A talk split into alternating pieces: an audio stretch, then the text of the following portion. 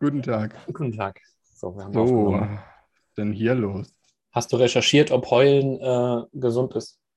Ach, scheiße, stimmt. Du bist der. Gewissenhafte. Du musst es, du musst da performen, Mario. Ich schreib's mir jetzt auf für die nächste Woche. Ich habe doch geguckt. Ich wusste doch, dass du unzuverlässig Scheiße. bist. Nein, Quatsch. Nee, wieso wusstest Ähm, du das? Du bist doch eigentlich davon ausgegangen, dass ich gucke. Ja, ich weiß, aber das war dann so Reverse, Reverse Psychology. Ähm, Okay. Es war auch nicht Na ja. wahnsinnig in, in, interessant. Also es war halt so. Hast du jetzt ähm, dann einen Bildzeitung-Artikel gefunden? Oxytocin, Endorphin Oxytocin. wird ausgeschüttet. Hallermaul. Und, ähm, und deswegen beruhigt es halt die Leute und lässt sie sich so ein bisschen besser fühlen danach. Und dann werden über die Tränen irgendwie Stresshormone äh, mit ausgeschüttet. Aber das klang alles so ein bisschen so, hm, ja. Ich hm. Und ich meine, ist jetzt auch am Ende vom Tag ja, wird es nicht so sein, dass wenn du dann sagst, oh ja, heulen ist der heilige Gral. Jetzt setze ich mich jeden Tag morgens 20 Minuten hin und heul, damit es mir den Resttag besser geht, dass das dann das Leben rettet. Also ist jetzt auch nicht. Eigentlich nicht, oder? Ja, wobei, jetzt könnten wir es mal ausprobieren. Das ist eine Morgenroutine. Einfach erstmal sich zum, also zum absoluten Abgrund bringen, zerbrechen, heulen und dann in den Tag starten. Ich denke auch, also nachdem du dein Bett gemacht hast, ähm, dann kann ja schon der Tag super starten. Und dann Nachdem, nachdem du was? In dein Bett dein gemacht hast? Bett. Ja, musst doch dein Bett morgens machen. Ich habe verstanden, in dein Bett gemacht hast. Nachdem du morgens in dein Bett Auch. gemacht hast. Wie, ist ja das nicht starten. eine Morgenroutine? Doch, klar, jetzt wo du es sagst, weil ich will es doch nicht auf dem Podcast sagen. Komisch. Das ist Ich halt habe gestern schon gestern auch so einen. Post, gestern auch so einen Post gesehen, da hat sie angefangen mit äh, ja, trainieren gehen, das wird dein Leben ändern und dann kommen halt danach, darunter dann auch so schlaue Hinweise, was man sonst machen soll. Am besten finde ich auch immer Psychology Says. Und dann lese ich den Text und dann denke ich mir, nee, tut sie nicht. so. da musst du, aber da musst du noch ein bisschen mehr Psychology Says. Äh, ist das ein, Ja, das sagen die dann so wie, äh, ja, das wäre so, meinst du jetzt den Rest von dem Satz?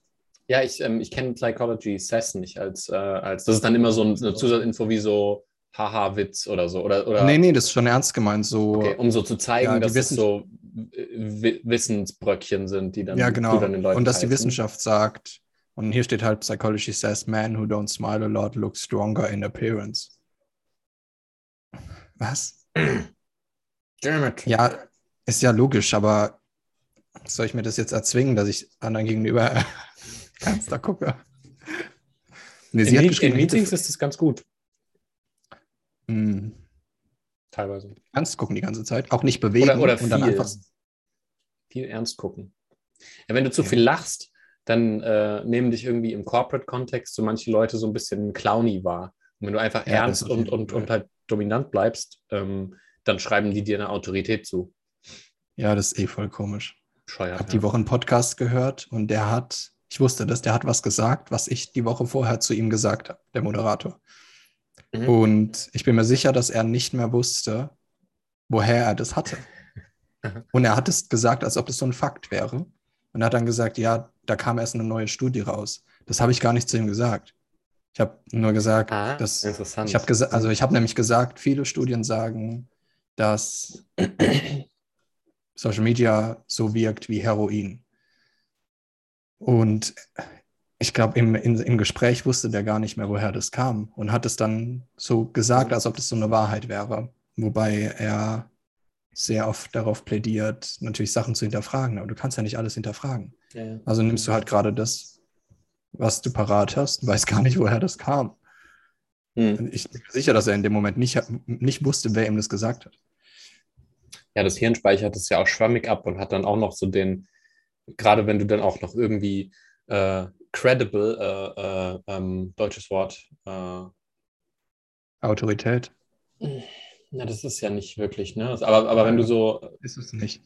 wenn du glaube, das also auf einem oder? Feld bist, so ungefähr, ne? Also wenn du halt ähm, weißt, wovon du redest, das ist ja Credibility. Ja, ich Und glaube, dann- er hat, ich glaube, das war das nämlich. Wahrscheinlich hat er mir in dem Moment ähm, ja, Autorität zugeschrieben, deshalb hat er es als wahr empfunden. genau. was ja, Autorität, das was ja damit selbst- Autoritätsfehler ist. Ja, ja, und hat sich das dann Also selbst integriert, weil er dann in einem Gespräch, sage ich mal, wissender wirken Ja. wollte, als er vielleicht es 100% war, was wir Ja, alle irgendwo teilweise ein bisschen mal machen. Ja, und ich meine, es ist ja quasi er hat wahrscheinlich gemerkt, dass ich in dem Bereich kompetent bin. Also wär, ist es für ihn fast so gewesen, als ob er es selbst recherchiert hätte. Mhm. Also hat er mir halt darauf vertraut. Oder hat er mir vertraut. Aber deshalb kann halt auch gefährlich sein, dass man halt Autoritäten einfach blind folgt, mhm. wenn man sie für, Autorität, für Autoritäten hält und einfach dann grundsätzlich alles gut findet, was sie sagen. Okay, das ist dann Halo-Effekt. Ne? Ja, aber auf der anderen Seite, ne, wenn du dann das Gegenteil machen wollen würdest, um alles, was du sagst, dauernd Fact zu checken, dann könntest du überhaupt nicht nee, mehr reden. Ne? Nicht. Ich habe das gehört und ich habe das gehört und musste aber lachen, weil ich dachte, naja, witzig, wie er es übernommen hat und dass ich das natürlich auch oft mache, aber das merkst du ja nicht. Ja, ja nee, die alte, die alte auf Twitter hat gemeint, hit the gym first thing in the morning, easily the best way to start your day. Easily. easily. es ist auch so einfach, wenn man überhaupt kein Morgenmensch ist und gefühlt bei mir so fünf, sechs Stunden braucht, bis man mal auf einer Kapazität von 80 Prozent ist, morgens zu trainieren. Also ich kann dir sagen, was ich morgens mache und das hat nichts mit Trainieren zu tun, sondern sehr viel mit Netflix und Amazon. Morgens, ja? Krass. Ja, ja, die ersten zwei Stunden ungefähr. Ich kann morgens nicht, und das ist, und das ist zwischen 10 und 12, ne? das ist nicht um 6. nee, ich mache, äh, was mache ich denn? Oh Gott, jetzt muss meine Morgenroutine hier sagen, oder was? Ja, natürlich. Hast du es nicht gehört, wie ich gerade danach gefragt habe? Naja, also ich wache auf. Das ist erstmal der erste Schritt. Das ist mhm. voll wichtig, weil du musst erstmal die Augen noch machen. Und wie machst du das, dass das. du das richtig machst? Hast du da eine Methode, also, wie, du, äh, wie du aufwachst? Ja, ich ähm, habe so ein, so ein Gerät hier mhm. und da das bimmelt um 10. Also jeden nee. Morgen um 10. Ja, und meistens, manchmal werde ich aber kurz vorher wach. Mhm. Und dann, dann stelle ich den Wecker aus und dann klappe ich mein Bett zusammen. Also ich habe so ein Bett im Schrank, muss ich das halt so reinklappen. Mhm. Und dann mache ich, ähm, mach ich die Jalousie auf und gucke dann, ob Sonne da ist. Manchmal ist Sonne da. Und dann stehe ich so eine Minute da und gucke raus. Das wäre auch. Gucke ich halt, gucke ich halt so, ne? mhm. dass halt, dass halt Licht habe im Gesicht, ja. dass ich halt erstmal wach werde. Achtung, jetzt aufpassen, ich habe gerade die Jalousie aufgemacht, gucke raus eine Minute, dann gehe ich in die Küche, hole mir einen Orangensaft und dann mache ich die Jalousie wieder zu. Ja, ist ja auch, ja, okay. Das ist wichtig, weil wenn ich Fernsehen, äh, wenn ich Fernsehen, wenn ich Netflix oder so gucke, dann morgens zum Wachwerden, dann will ich nicht, dass es draußen hell ist, weil dann fühle ich mich wie ein Nazi. Klar, im Dunkeln gucken, damit du ein schönes Bild hast, ja, verstehe ich. Ne? Genau, ja. Ja, aber hauptsächlich, weil ich mich halt schlecht fühle, wenn es draußen hell ist und ich halt Netflix schaue. Das ist wie wenn du früher in der Schule krank warst und wusstest, dass die alle jetzt in der Schule sitzen und leiden. und, und, du bist aber gar nicht richtig krank und hast einfach nur keinen Bock auf Schule gehabt. Dann hast du dich auch schlecht gefühlt. Also ich zumindest. Hm, mhm. wenn, du, wenn, du kein, wenn du Schule geschwänzt hast und dir ging es aber schlecht, weil weil die alle in der Schule waren. Und dann hätte es damals, aber wir waren ja dümmliche kleine Jungs, hätte es natürlich geholfen, den Vorhang zuzumachen und so zu tun, als ob. Nee, das hätte nichts gebracht. Das ist eigentlich eine ganz andere Situation. Also ich hätte auch, ich hatte auch kein schlechtes Gewissen, dass die anderen dann in der Schule waren. Okay, dann ähm, muss ich mir das jetzt gerade mal aufschreiben. ich finde es auch cool, wenn da so ein Timer an deinem äh, in den Schrank klappt, Bett, wenn da ein Timer dran wäre und das Bett einfach zu einer bestimmten Uhrzeit hochklappt. Dann hätte deine innere Uhr ziemlich schnell drauf, dass du keinen Timer Ja, dann hätte ich aber, dann hätte ich so Angst, nachts einzuschlafen, dass ich gar nicht schlafen würde. Weil du dann so von so riesen Mäulern ja. träumst, die dich dann verschlingen. Es ist auch witzig, dass ich ähm, die, das nicht mehr durchschlafe seit Jahren. Also ich schlafe mega gut, aber ich schlafe nicht durch. Also ich werde so ein, zwei Mal wach und ich liebe es. Ich liebe es, also in meinem, in meinem Schlafzimmer sind es 10 Grad ungefähr weniger als in der Küche. Und ich laufe dann halt nachts in die Küche und hier ist dann mega warm und draußen schneit es halt logischerweise gerade. Und dann gehe ich an den Kühlschrank, trinke was und dann gehe ich wieder zurück in, in den Eiskanal. Ähm, und ich mag das voll. Also ich könnte mir auch was zu trinken neben das Bett stellen, wie ich es eigentlich immer mache. Aber ich mag das, aufzustehen, in die Küche zu gehen, was zu trinken und wieder zurück. Hm keine Ahnung, es hat was. Es hat irgendwie, es hat irgendwie was. Ich freue mich dann auch so diese eine Minute, die ich wach bin, dass ich, ich gucke dann auf die Uhr und es ist meistens so fünf oder so. Dann freue ich mich, weil ich früher immer um fünf aufwachen musste. da habe ich so eine das, Minute. Das verstehe ich. Weil sonst würde ich so eine nerven, Minute in meinem Leben. Wenn ich aufwache, nervt es mich immer, wenn ich so mitten im Schlaf irgendwann aufwache und so, und dann muss ich wieder so, boah, kann ich jetzt wieder einschlafen? Das mit der Kälte Also verstehe hast du ich. dann Gibt's Probleme, ja auch. wieder einzuschlafen? Äh, kommt drauf an. Also nicht, nicht immer. Manchmal geht es auch. Aber ich muss aufpassen, dass ich dann nicht zu viel nachdenke, sondern halt nur das mache, was ich mache. Ah, okay. Weil wenn mein Hirn dann aktiv wird, dann. In so einem Schlafmodus, wenn du eigentlich quasi gar nicht wach bist, geht es dann trotzdem los? Hm, ja, ist halt. Ah, okay, krass. So, ah, okay, jetzt. Ja, genau. Ah, Themen, Themen, Sachen, um die du dich Wie kümmern musst. damit? Oh, nachher, wenn du dann in drei Stunden aufstehst, dann musst du und so, shut up, weißt du? Ja, und du stellst du dir einen Wecker oder bist du immer um sieben wach dann? Ich stelle mir keinen Wecker. Also du bist einfach wach. Also ich stelle mir einen Wecker, wenn ich irgendwie morgens einen Termin habe. So einfach nur so als äh, Sicherheit. Äh, Sicherheit, aber ähm, eigentlich brauche ich den nie. Also ich wache immer irgendwann 7 bis 7.30 Uhr auf. Und jetzt, da ich, ähm, also als ich halt noch Beziehungen hatte und zusammen gewohnt habe und so, und da war das immer so, dass ich dann mit aufgestanden bin, was mich ähm, super genervt hat auch so, weil ich das eigentlich voll äh, angenehm finde, wenn du so in deinem eigenen Rhythmus aufstehen kannst, wenn dein Körper dir sagt, so, jetzt bin ich wach. Finde ich Hm. eigentlich voll cool, wenn du einfach auf deinen Körper hören kannst. Und ich habe halt so von meinem Arbeitstag auch so die Möglichkeit dazu. Und dann, ähm, ja, mache ich das halt so. Bitte für einen Luxus ausschlafen zu können, das ist ja unnormal. Ja, ja. Also ich merke halt, ich merke halt aber ich kann auch dann, naja, aber ich kann auch nicht ausschlafen, wirklich. Weil, Ah, okay, du weil, musst dann um 37 also körperlich ich wach, ich wach dann auf, ne? Also ich war heute Nacht Okay. irgendwie um zwei im Bett Mhm. und bin dann um sieben, ne? Nee, ich um drei. um Ah, nee, es waren 7.30 Uhr aufgewacht. Ja. Ja. Ja, stimmt. Ah, ist doch scheiße, oder? ja gut, dann habe ich halt fetten Mittagsschlaf gemacht. Ah, okay, ja, okay. Alles klar. Ja, stimmt, das mache ich nie. Aber dafür schlafe ich halt auch achteinhalb, neun Stunden die Nacht. Ja, also ich meine, ich habe ja das spät ins Bett gehen, quasi, ich wusste ja, dass heute so ein Tag auf mich zukommt, wo es, Mhm. sage ich mal, es wäre okay gewesen, wenn ich voll lange in den Tag reingeschlafen hätte. Es wäre auch okay gewesen, wenn nicht und wenn ich dann irgendwann Mittagsschlaf mache. Einfach Mhm. nichts. Äh, naja, und jetzt habe ich ja Covid. Und äh, Covid. Ach, Und äh, deswegen. merkt man ähm, aber gar nicht. Du musst richtig, ähm, du musst so richtig stereotypisch übertrieben krank, auf krank machen. Ja, ich räusper mich immer manchmal so ein bisschen. Boah, das ist gar das passt gar nicht. Und da, äh, ja. Cool. Ja. Ähm, was sagt man da eigentlich? Herzlichen Glückwunsch oder so? Also ich habe das jetzt nach zwei Jahren immer noch nicht raus, was man dann. Ja, ich habe was gesagt. hat man vorher gesagt? Also ich freue mich jetzt halt, dass ich fünf endlich Jahren, in dem Club bin, weißt du, weil ich konnte vorher Ach, nie mitreden und ähm, ja, du hattest sicher schon. Also ob du in na, zwei Jahren noch nicht hattest. nicht. Ach komm, Ich war nicht. du bist ja nicht immer krank. Ja, aber ich bin ja auch nicht so krass viel ähm, unter großen Menschenmengen, sondern eher irgendwie draußen im Wald und mach Schabernack Denkst du so. nicht, dass du in den ersten sechs Monaten von der, warst du da eher zu Hause? Ja. Oder? Ja? ja, oder halt irgendwie mit der Freundin unterwegs. Ne? Da Ach war so, ich halt ja. noch in Beziehung, deswegen bin ich ja nicht irgendwie wild um die Clubs gezogen. Ja, stimmt. Machst du ja jetzt auch nicht. Genau, hätte ich jetzt gestern eigentlich gemacht, habe mich dann aber ja. dagegen entschieden Ja. ähm, und hatte dann die schöne, äh, den schönen Moment, ne, wo man so ein schön, äh, irgendwie ein Date hat, ja, und hat einen echt schönen Abend und so. Und dann freut man sich natürlich, ne, wenn dann man so morgens schreibt und sagt, ah, cooler Abend. Und dann geht man zum Testcenter, ist positiv und muss dann so sagen, ja, cooler Abend. Äh, nebenbei für, für deine Awareness.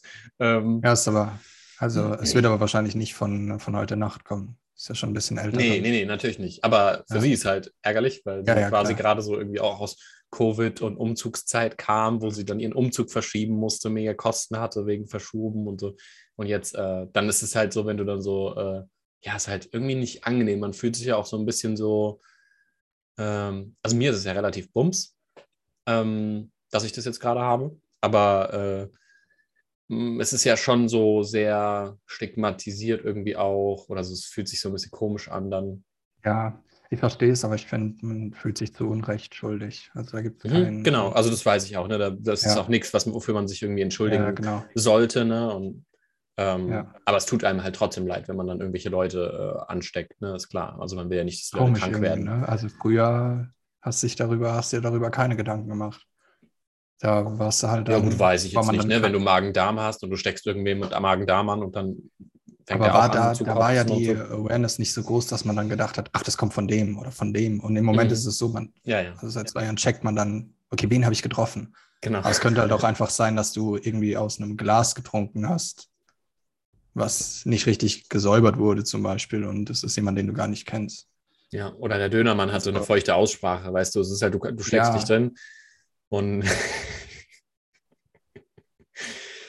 ja, ja, Ja, nee. genau. Also das, Aber es ist schon äh, cool, das es ist schon ein Illustra-Club. Also ich freue mich jetzt auch auf so zehn Tage ähm, hier, hier chillen oder eine Woche oder so. Viel meditieren. ja, ich, ich, also ich habe auf jeden Fall genug Serien und Filme, die ich dir schicken werde. Nice. Egal, ob du das willst oder nicht. Ich habe gerade versucht, bevor wir, nee, was heißt versucht? Ja, ich habe doch, das kann man so sagen, versucht, äh, Netflix Tabu zu gucken. So eine Mittelalter-Serie mit Tom Hardy. Mhm. Gar nichts für mich, könnte dir aber gefallen. Ist ein bisschen wie Habe Vikings, ich, denke hab ich ich. schon geguckt, mag ich sehr gerne. Ah, Okay, die ist aber schon ein bisschen älter, ne? Mhm. Habe ich auf Prime geguckt, ja. Ah, okay. Ah, die war auf Prime vorher. Stimmt, Mm. BBC ist eine Mm. BBC-Produktion, die bringen manchmal. Mhm. das liebe ich, wenn man. Ich finde es so lustig, wenn man was sagt und andere dann. Mm, mm, mm. Errol macht es auch. Mm, ja, ja, ja. Ja, da, da, da. Ja, genau, Tabu. Dann Arcane bin ich noch nicht komplett durch. Ich, Noch nicht? What? also ich muss sagen, die Serie ist der Hammer. Was mich, sie überfordert mich. Äh, ich finde sie der Hammer, sie überfordert mich, weil, stell dir sowas mal vor als Real-Life-Verfilmung, das könntest du quasi gar nicht drehen. Nee, nee. Weil so wie die Explosionen und sowas dargestellt wird, das existiert ja gar nicht. Also man müsste schon Science-Fiction draus machen. Ich finde es ein bisschen wie Manga. Vorhin, als ich dir so ein Mhm. Dragon Ball GIF geschickt habe, das ist so ähnlich. Ja? Und dann ist so alle zehn Minuten ist da was, was wo du so einen gefühlten epileptischen Anfall hast, weil einfach so viel passiert und du sitzt da und danach brauchst du so eine Woche Urlaub.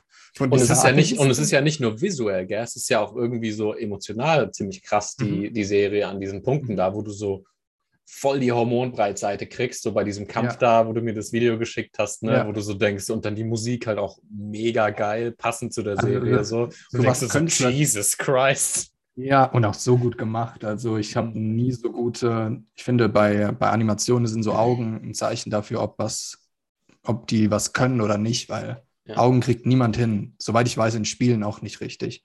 Ähm, aber da einfach perfekt, weil sich Ja, da auch halt die das Licht. Über, ne? Halt- Ja, irgendwie, ich glaube, bei den Augen ist das Spezielle, dass sie das Licht reflektieren. Also man sieht immer so eine Reflexion im Auge. Hm. Und das macht es echter.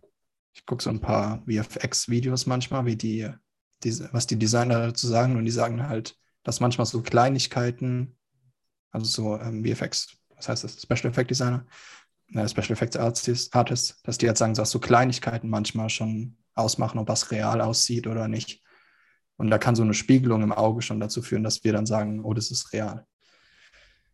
Ja, ich fand es krass, dass das, ähm, dass die Serie, also ich hatte die gar nicht so auf dem Schirm, als du mir das dann geschickt dann hast, hast du habe sie ich mal gegoogelt. Und dann habe ich sie, und dann habe ich sie innerhalb von zwei Tagen durchgebinged. Und dann, äh, zwei Tage. Und dann, ähm, ja, als ich aber gegoogelt habe, ne, fand ich schon krass, dass die auf IMDB 9,1 hat so. Mhm. Und ich finde, ja. IMDB ist schon, die sind schon ziemlich kritisch. Also wenn da was über sieben hat, dann denkst du schon, okay, Ja. da könnte ein guter Film auf mich zukommen. Mhm. So acht und neun ist halt schon so, das gibt es mal nicht einfach so eben. Plus am Anfang ist es immer sehr hoch und dann geht es runter. Also Batman hat angefangen bei 9,2 und jetzt geht es so in Richtung 8,5. Hm. Aber Arcane ist halt schon länger draußen. Krass. Ich wusste ich wusste Mhm. nicht, dass es jetzt irgendwie ändert. Steigt meistens bei sehr hoch ein und dann kommen aber logischerweise die Kritiker und dann rutscht es weiter runter. Hm. Ähm, Es war bei Dark Knight genauso, nur der ist halt dann, Dark Knight ist auf Platz 3, glaube ich, der besten Filme. Drei oder vier. Ich glaube, es ist drei. Ich habe die Tage nämlich geguckt. Und The Batman müsste jetzt auf 60 und zwischen 60 und 70 sein. Aber also, nee, Also wenn das jetzt halt falsch ist, ne, dann bist du halt schlechter Mensch. nee, ich, also, ich Aber- habe erst gestern geguckt. Ich benutze die App irgendwie voll oft. Also, Mhm. Ja, eigentlich auch super cool. Hm. So. Ja. ja, manche benutzen Letterboxd. Hm. Da kann man aber keine Serien bewerten oder so, nur Filme. Und, und was hast du jetzt geguckt? Alles gut, hast Glück gehabt, deswegen habe ich nichts mehr gesagt. Das ist halt äh, War was richtig? Verurteilter, also die, Verur die Verurteilten, ähm, Genau. neun- erste Pate. Pate. dann Dark Knight, Genau. dann nochmal Pate. zwei. Dann, ja. Ja, ist schon lange so. Also da ändert sich logischerweise auch nicht mehr viel. Hm. Ich glaube, also der neue Batman irgendwo zwischen 60 und 70 oder so. Aber auch schon 300 Millionen eingenommen.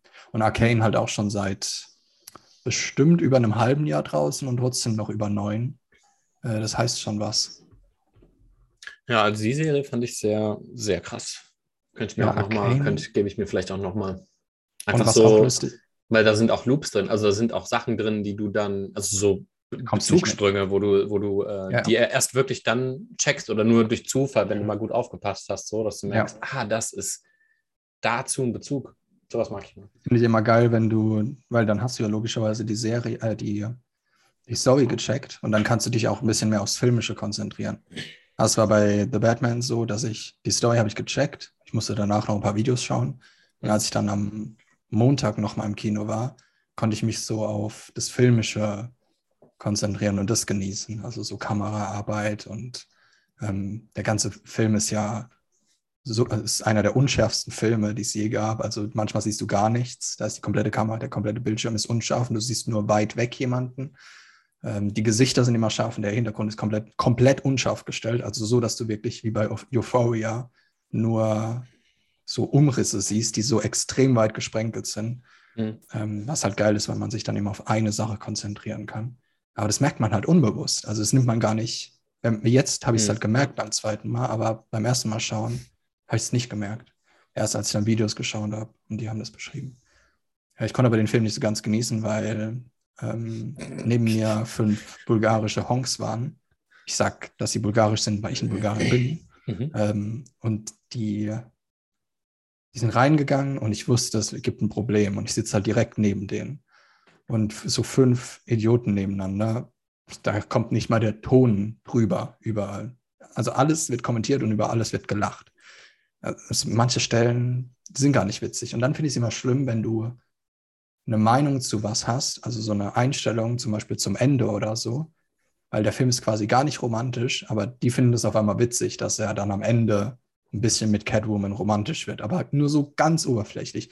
Und dann die ganze Zeit so, oh, oh, wie nervig. Ich denke mir dann, ey, ihr versaut mir gerade meine Stimmung.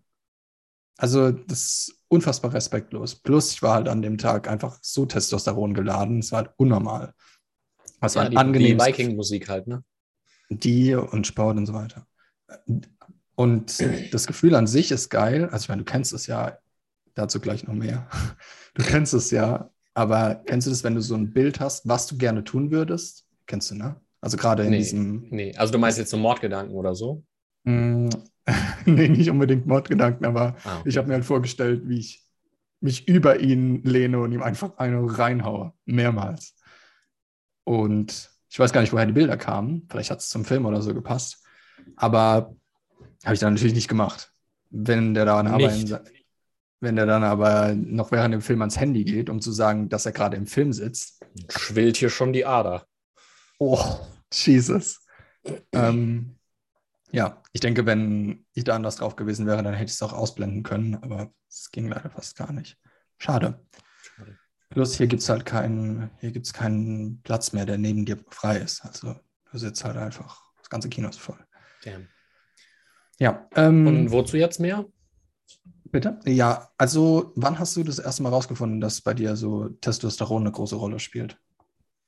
Ähm, ich hatte immer so, vor allem so in meinen Anf also ich hatte immer viel mit Aggression zu tun, gerade bis ich viel Kampfsport gemacht habe, also mich immer geprügelt. Da habe ich das noch nicht reflektiert. Und dann hatte ich einen extrem ausgeprägten Sexualtrieb so in meinen Anfang 20ern. Und ich wollte wissen, ob das, äh, das hat mich irgendwann mal interessiert dann, äh, ob das kompensatorisch ist, also ob das einfach psychologisch irgendwie irgendwas ist, was da rödelt, deswegen das so krass ist, oder ob da auch eine hormonelle Komponente ist. Ja, und dann habe ich halt einen Test gemacht und äh, rausgefunden, dass halt auch eine hormonelle Komponente ist. Der Test, der hat aber nur dieses, dieses, Beides. dieses Der- Protein. Beides. DHEA, also die Vorstufe und das äh, Ja. Haupttestosteron. Was ich aber ähm, interessant finde, man merkt dir diese Aggression gar nicht an. Also Mhm, weil, ja. ich, das war jetzt das, also ich habe das die letzten paar Wochen, kann ich das jetzt so ein bisschen nachempfinden, was das für ein Gefühl ist. Und vorher denkst du so, ja, Hormonschwankungen oder sowas. Ich weiß, dass ich immer Mitte des Monats ähm, ein bisschen höher bin in Testo, dass ich dann auch, bekomme ich dann Pickel und sowas. Also eigentlich habe ich keine Pickel mehr seit irgendwie acht Jahren und jetzt die letzten Wochen schon, überall. Ähm, plus halt diese Aggression. Plus Sex Drive. Ist halt typisch ähm, Testosteron. Und auch an, in Zeiten, also so Anfang des Monats, Ende des Monats und so voll untypisch. Und es kommt aber so in Schüben. Also es ist nicht so durchgehend da. Es ist quasi wie Serotonin oder Dopamin. Mhm. Ähm, und ich finde es voll schwer, sich da, das sich nicht anmerken zu lassen. Also hast du es irgendwie trainiert oder hat sich das mit der Zeit einfach, hast du gelernt, so ein bisschen deeskalierend zu wirken? Weil du wirkst gar nicht aggressiv. also nur mal, selbst wenn das so 50 Prozent von dem gewesen wären, was ich an dem Tag war, so ist es ja bei dir immer. Aber du wirkst halt nie aggressiv. Brodelt es also immer bei dir? ja, genau. Also jetzt gerade zum Beispiel ja. denke ich mir so, wie nehme ich den Kopf ab? Nein. Ähm, nee, das meine ah, ja, das mein ich gar nicht. Ja, ja, aber es ist ja, halt so eine ja, aber ich, ich, weiß, was du meinst. Ähm, ja. Aber äh, bei mir ist ja auch nicht das ähm, Haupttestosteron jetzt ähm, unfassbar hoch, sondern vor allem das, die Vorstufe ist halt extrem hoch. Mhm. Ähm, das heißt, es wird halt dann je nachdem äh, viel umgelagert. Das heißt, ich habe halt extreme Schübe, aber ich habe es auch kontrolliert, kontrollieren gelernt, einfach dadurch, dass ich dann irgendwann, ähm, also früher mich dann halt viel geprügelt habe, ne? Und dann viel Kampfsport gemacht habe, wo ich dann auf einmal voll die Sorge hatte, dass ich irgendjemandem äh, ernsthaft irgendwie verletze oder so. Und es gibt dann sofort rechtliche und ekelhafte Folgen und so. Und davor hatte ich dann quasi Schiss und habe es dann äh, zurückgerudelt, gerudelt, gerudert. Und dann ähm, ja, und dadurch kam es so ein bisschen. Aber ich meine, du hast auch, mh, hm, aber merkst du es mehr, als du bei mir zu Besuch warst? Wenn ich, also wenn ich rumlaufe? Ja, jetzt oder was? Nee, als, als, du, als, du, als du da warst, hast du da mehr von der, äh, sage ich mal, Grundspannung, wie man es nennen will, Grundaggression gemerkt? Weil so Dominanz ist ja damit. Von dir meinst du jetzt? Also ich ja, von dir. Genau. Äh, schwierig, weil ich habe keinen Referenzwert. Also ja, ich weiß nicht, wie es bei dir normalerweise ist. Ähm, von daher nicht unbedingt, nee. Hm. Ja. Aber wo, was ist dann dein Aggressionsoutput? Äh, also, was hast du so, wo du sagst, okay, das dämpft es ein bisschen? Ähm, ja, es ist nicht so, dass Und es. Vor allem, äh, warum, warum willst du es dämpfen? Es, Weil, ist, es, dämpft, sorry, aber es ist nie gedämpft. Ich habe es nur okay, mehr, ja. mehr im, äh, also ja. mehr irgendwie im Griff. Also ich habe es halt, ja. ähm, also wenn ich so, ne, ich habe es ja erzählt, so wenn ich durch den Park laufe und so und irgendwie Wikinger-Musik oder so höre, ne, dann habe ich mhm. schon eine krasse Grundspannung oder so und halt so. Aber findest so du das Gefühl, findest du das Gefühl angenehm oder ist es unangenehm? Nö, ist angenehm. Also solange ich halt mhm. halt nicht, ähm, also ich will das halt nicht irgendwie, ähm, dass sich jetzt jemand doof fühlt deswegen oder so oder mhm. äh, angegangen. Aber an sich, Testosteron hat ja den Vorteil, dass es halt, äh, wie ist es, ähm, Erschöpfung, nee, ähm, Beanspruchung irgendwie sich gut anfühlen lässt. Also wenn du irgendwas Anstrengendes machst, okay. Testosteron, also das hat Huberman mal im Podcast Poddy gesagt, mhm. ähm, dass es äh, Effort, Effort ist das Wort, ähm, sich gut anfühlen lässt. Deswegen, ah, okay, ja, kann ich nachvollziehen, ja. Ne, es ist dann halt so, es ist auch wieder so eine Spirale. Du hast dann mehr Testosteron, ja. dann machst du mehr, was, was Testosteron auch irgendwo ausschüttet, trainierst okay, ja. und so und dann.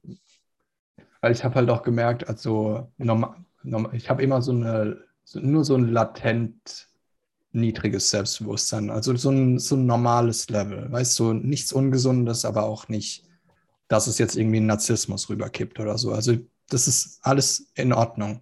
Aber an also es war jetzt am Montag, ist mir halt mega aufgefallen und am Samstag, ähm, wo diese Aggression so da war, wo ich auch gemerkt habe, da ist dann plötzlich Selbstbewusstsein total over the top. Also es ist dann mhm. so, ja, ist dann wirklich alles scheißegal.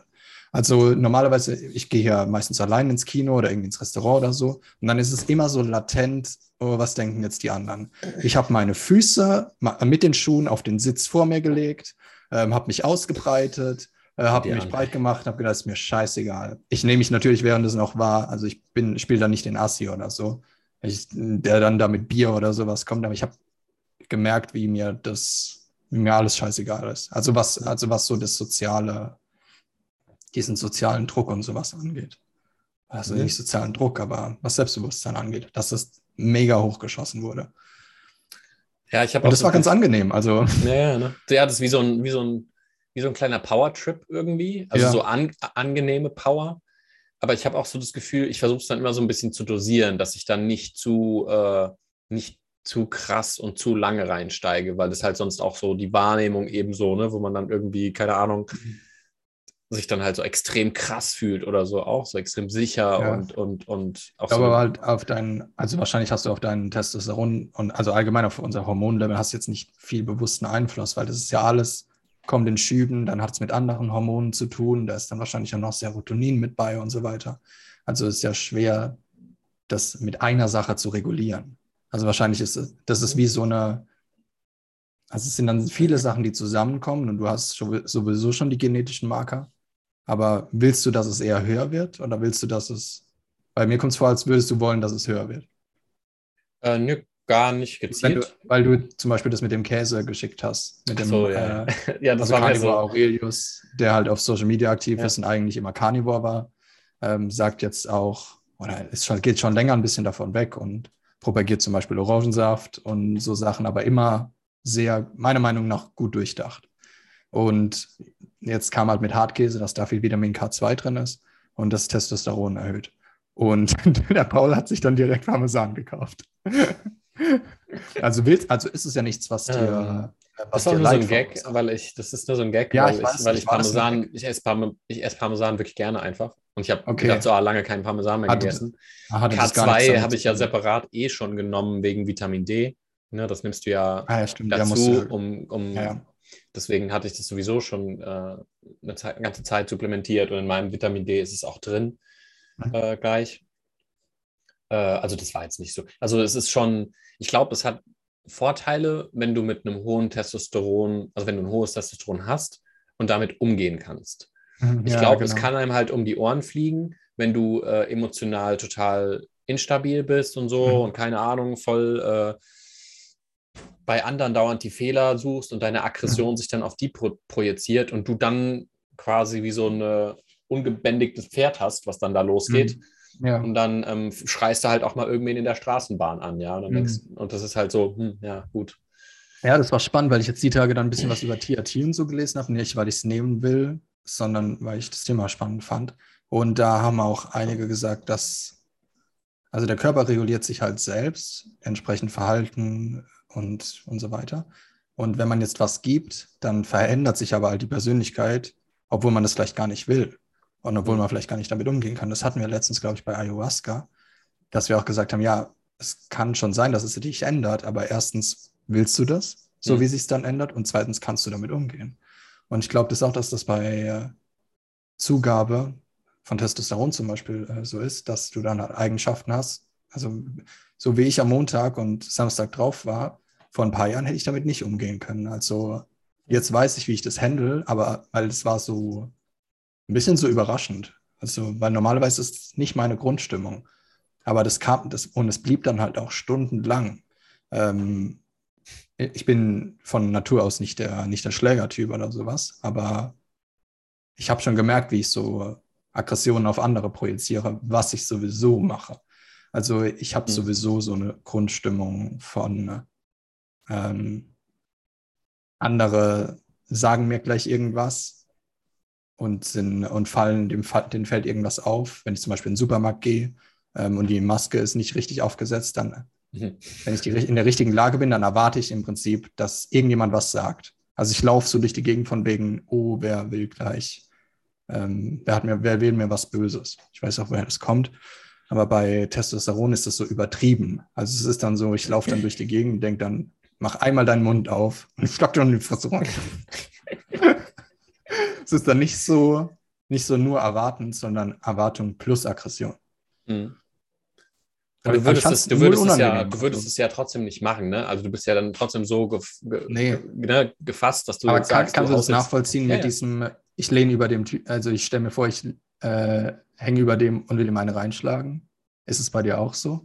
Mhm. Bei mir ist es ähm, viel weniger ausgeprägt, als es, es früher war. Wie gesagt, mhm. einfach durch Bewusstsein, weil ich halt merke, so wenn ich anfange irgendwie, äh, ich habe mich letztens irgendwie oder sowas total, also das sind dann teilweise so kleine Details, wo du siehst, wo du irgendjemanden rumlaufen siehst und der hat irgendwas am Style, wo du so denkst, ach, das ist ja mega bescheuert. Und sobald mir das dann quasi schon auffällt, denkst du so, ja, shut the fuck up, so was, was diese ja. Gedanken sind mega unnötig. Das dann ist dann halt schon, ach, das ist dann schon so eine Kleinigkeit, die dann triggert.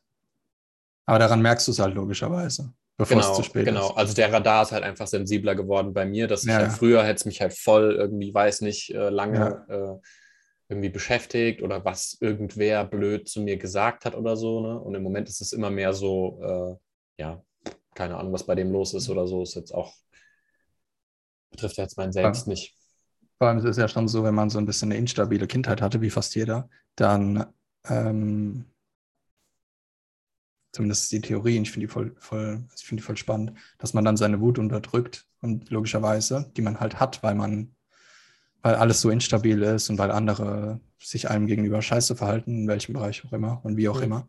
Und dann projiziert man als Erwachsener die Wut auf andere und deshalb denke ich oft, andere wären, hätten was gegen mich äh, im Sinne von Wut, weil ich die Wut auf andere projiziere. Ich merke das zwar, aber manchmal habe ich das halt noch. Also zum Beispiel hier in Bulgarien ist es nicht so schlimm, wenn du jetzt im Supermarkt keine Maske dabei hast. Und dann ziehst du halt deinen, deinen Schal oder so übers Gesicht. Und ich mache das, wenn ich sie vergesse. Und ich erwarte trotzdem, dass jemand was sagt. Also ich wüsste, in Deutschland wird mich die erste Person anschreien. Hm. Vorhin wollte ich den Loopschal drüber machen, dann ist mir eingefallen, ich habe eine Maske und der Security-Mann dann so, go, go, go, äh, dass ich rein kann. Ich dachte mir schon, ja, er wird der Erste sein, äh, der sich beschwert, wenn ich das nicht mache. Obwohl ich eigentlich die Grundsituation hier kenne und weiß, dass jeder hier entspannt ist, ähm, erwarte ich trotzdem, dass, dass Mhm. andere was sagen. Und wenn dann halt Testosteron dazu kommt, dann wird das Ganze halt noch ein bisschen hochgedrückt. Aber ich finde die, ich finde die Mhm. positiven Effekte von Testosteron, finde ich, wiegen das Ganze irgendwie ein bisschen aus, wenn man seine, seine Aggression im Griff hat. Ja, finde ich auch. Also es hat ja auch mit, mit Alterung zu tun und ähm, so, ne, wie die Z Zelljünge vor allem. Und, ähm, und dann ist halt auch so das Ding, es kommt auch, glaube ich, so ein bisschen drauf an, das ist ja immer so ein Wechselspielen. Das, das ist ja jetzt nicht nur in Isolation zu betrachten, sondern wenn du dann hohes Serotonin hast oder damit irgendwie gut umgehen kannst mit deinem Serotoninhaushalt, dann macht es ja auch wieder, sorgt es ja dafür, dass du dann im Umfeld nicht so Gefahren wahrnimmst, weil du irgendwie dich in der Hierarchie stabil fühlst oder so als der, Ja, die der du beiden bist. geben sich die Hand.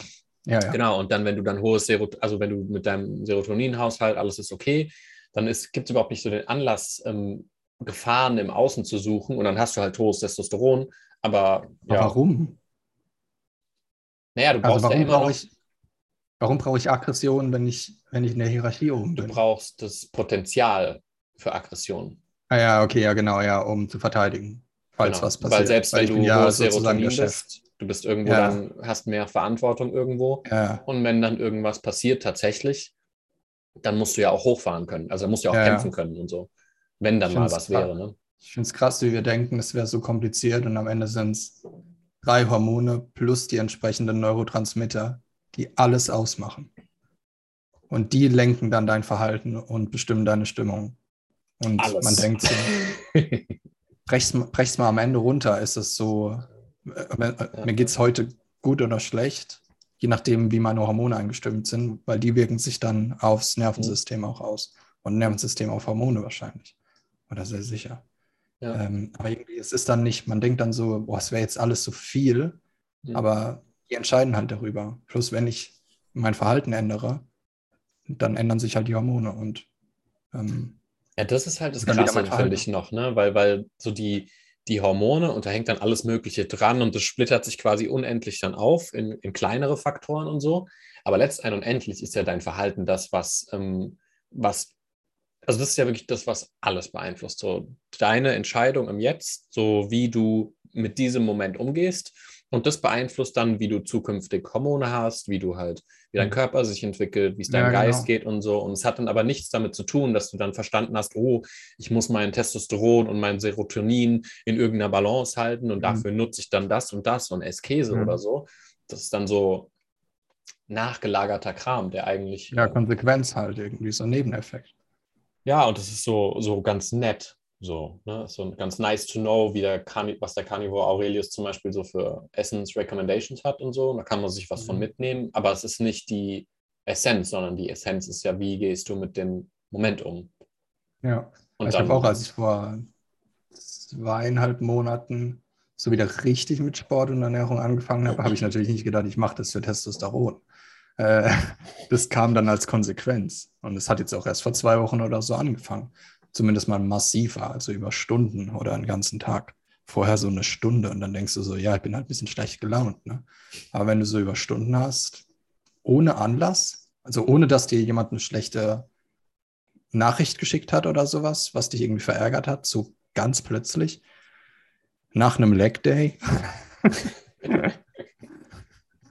äh, ja, aber ich, ich zerdenke es logischerweise nicht. Es ist nur was, wo ich halt merke zurzeit, wie dann, wie dann neue Sachen entstehen. Also wie dann zum Beispiel, ich habe letzte Woche was gesagt und das muss ich ein bisschen korrigieren. Nicht, weil ich irgendwie den Anspruch anderen gegenüber so habe, aber mir halt. Weil, als so ein bisschen mich vor irgendwie acht Jahren oder so mit, nee, ich habe letzte Woche gesagt, dass ich Körperhaltung ähm, logischerweise und äh, Körperschwächen und sowas auf Psyche auswirken. Also ganz normal beides hat halt einen gegenseitigen Effekt. Mhm. Ich habe halt gesagt, dass Frauen zum Beispiel erst wissen, dass sie einen Bandscheibenvorfall haben, wenn der Arzt das sagt.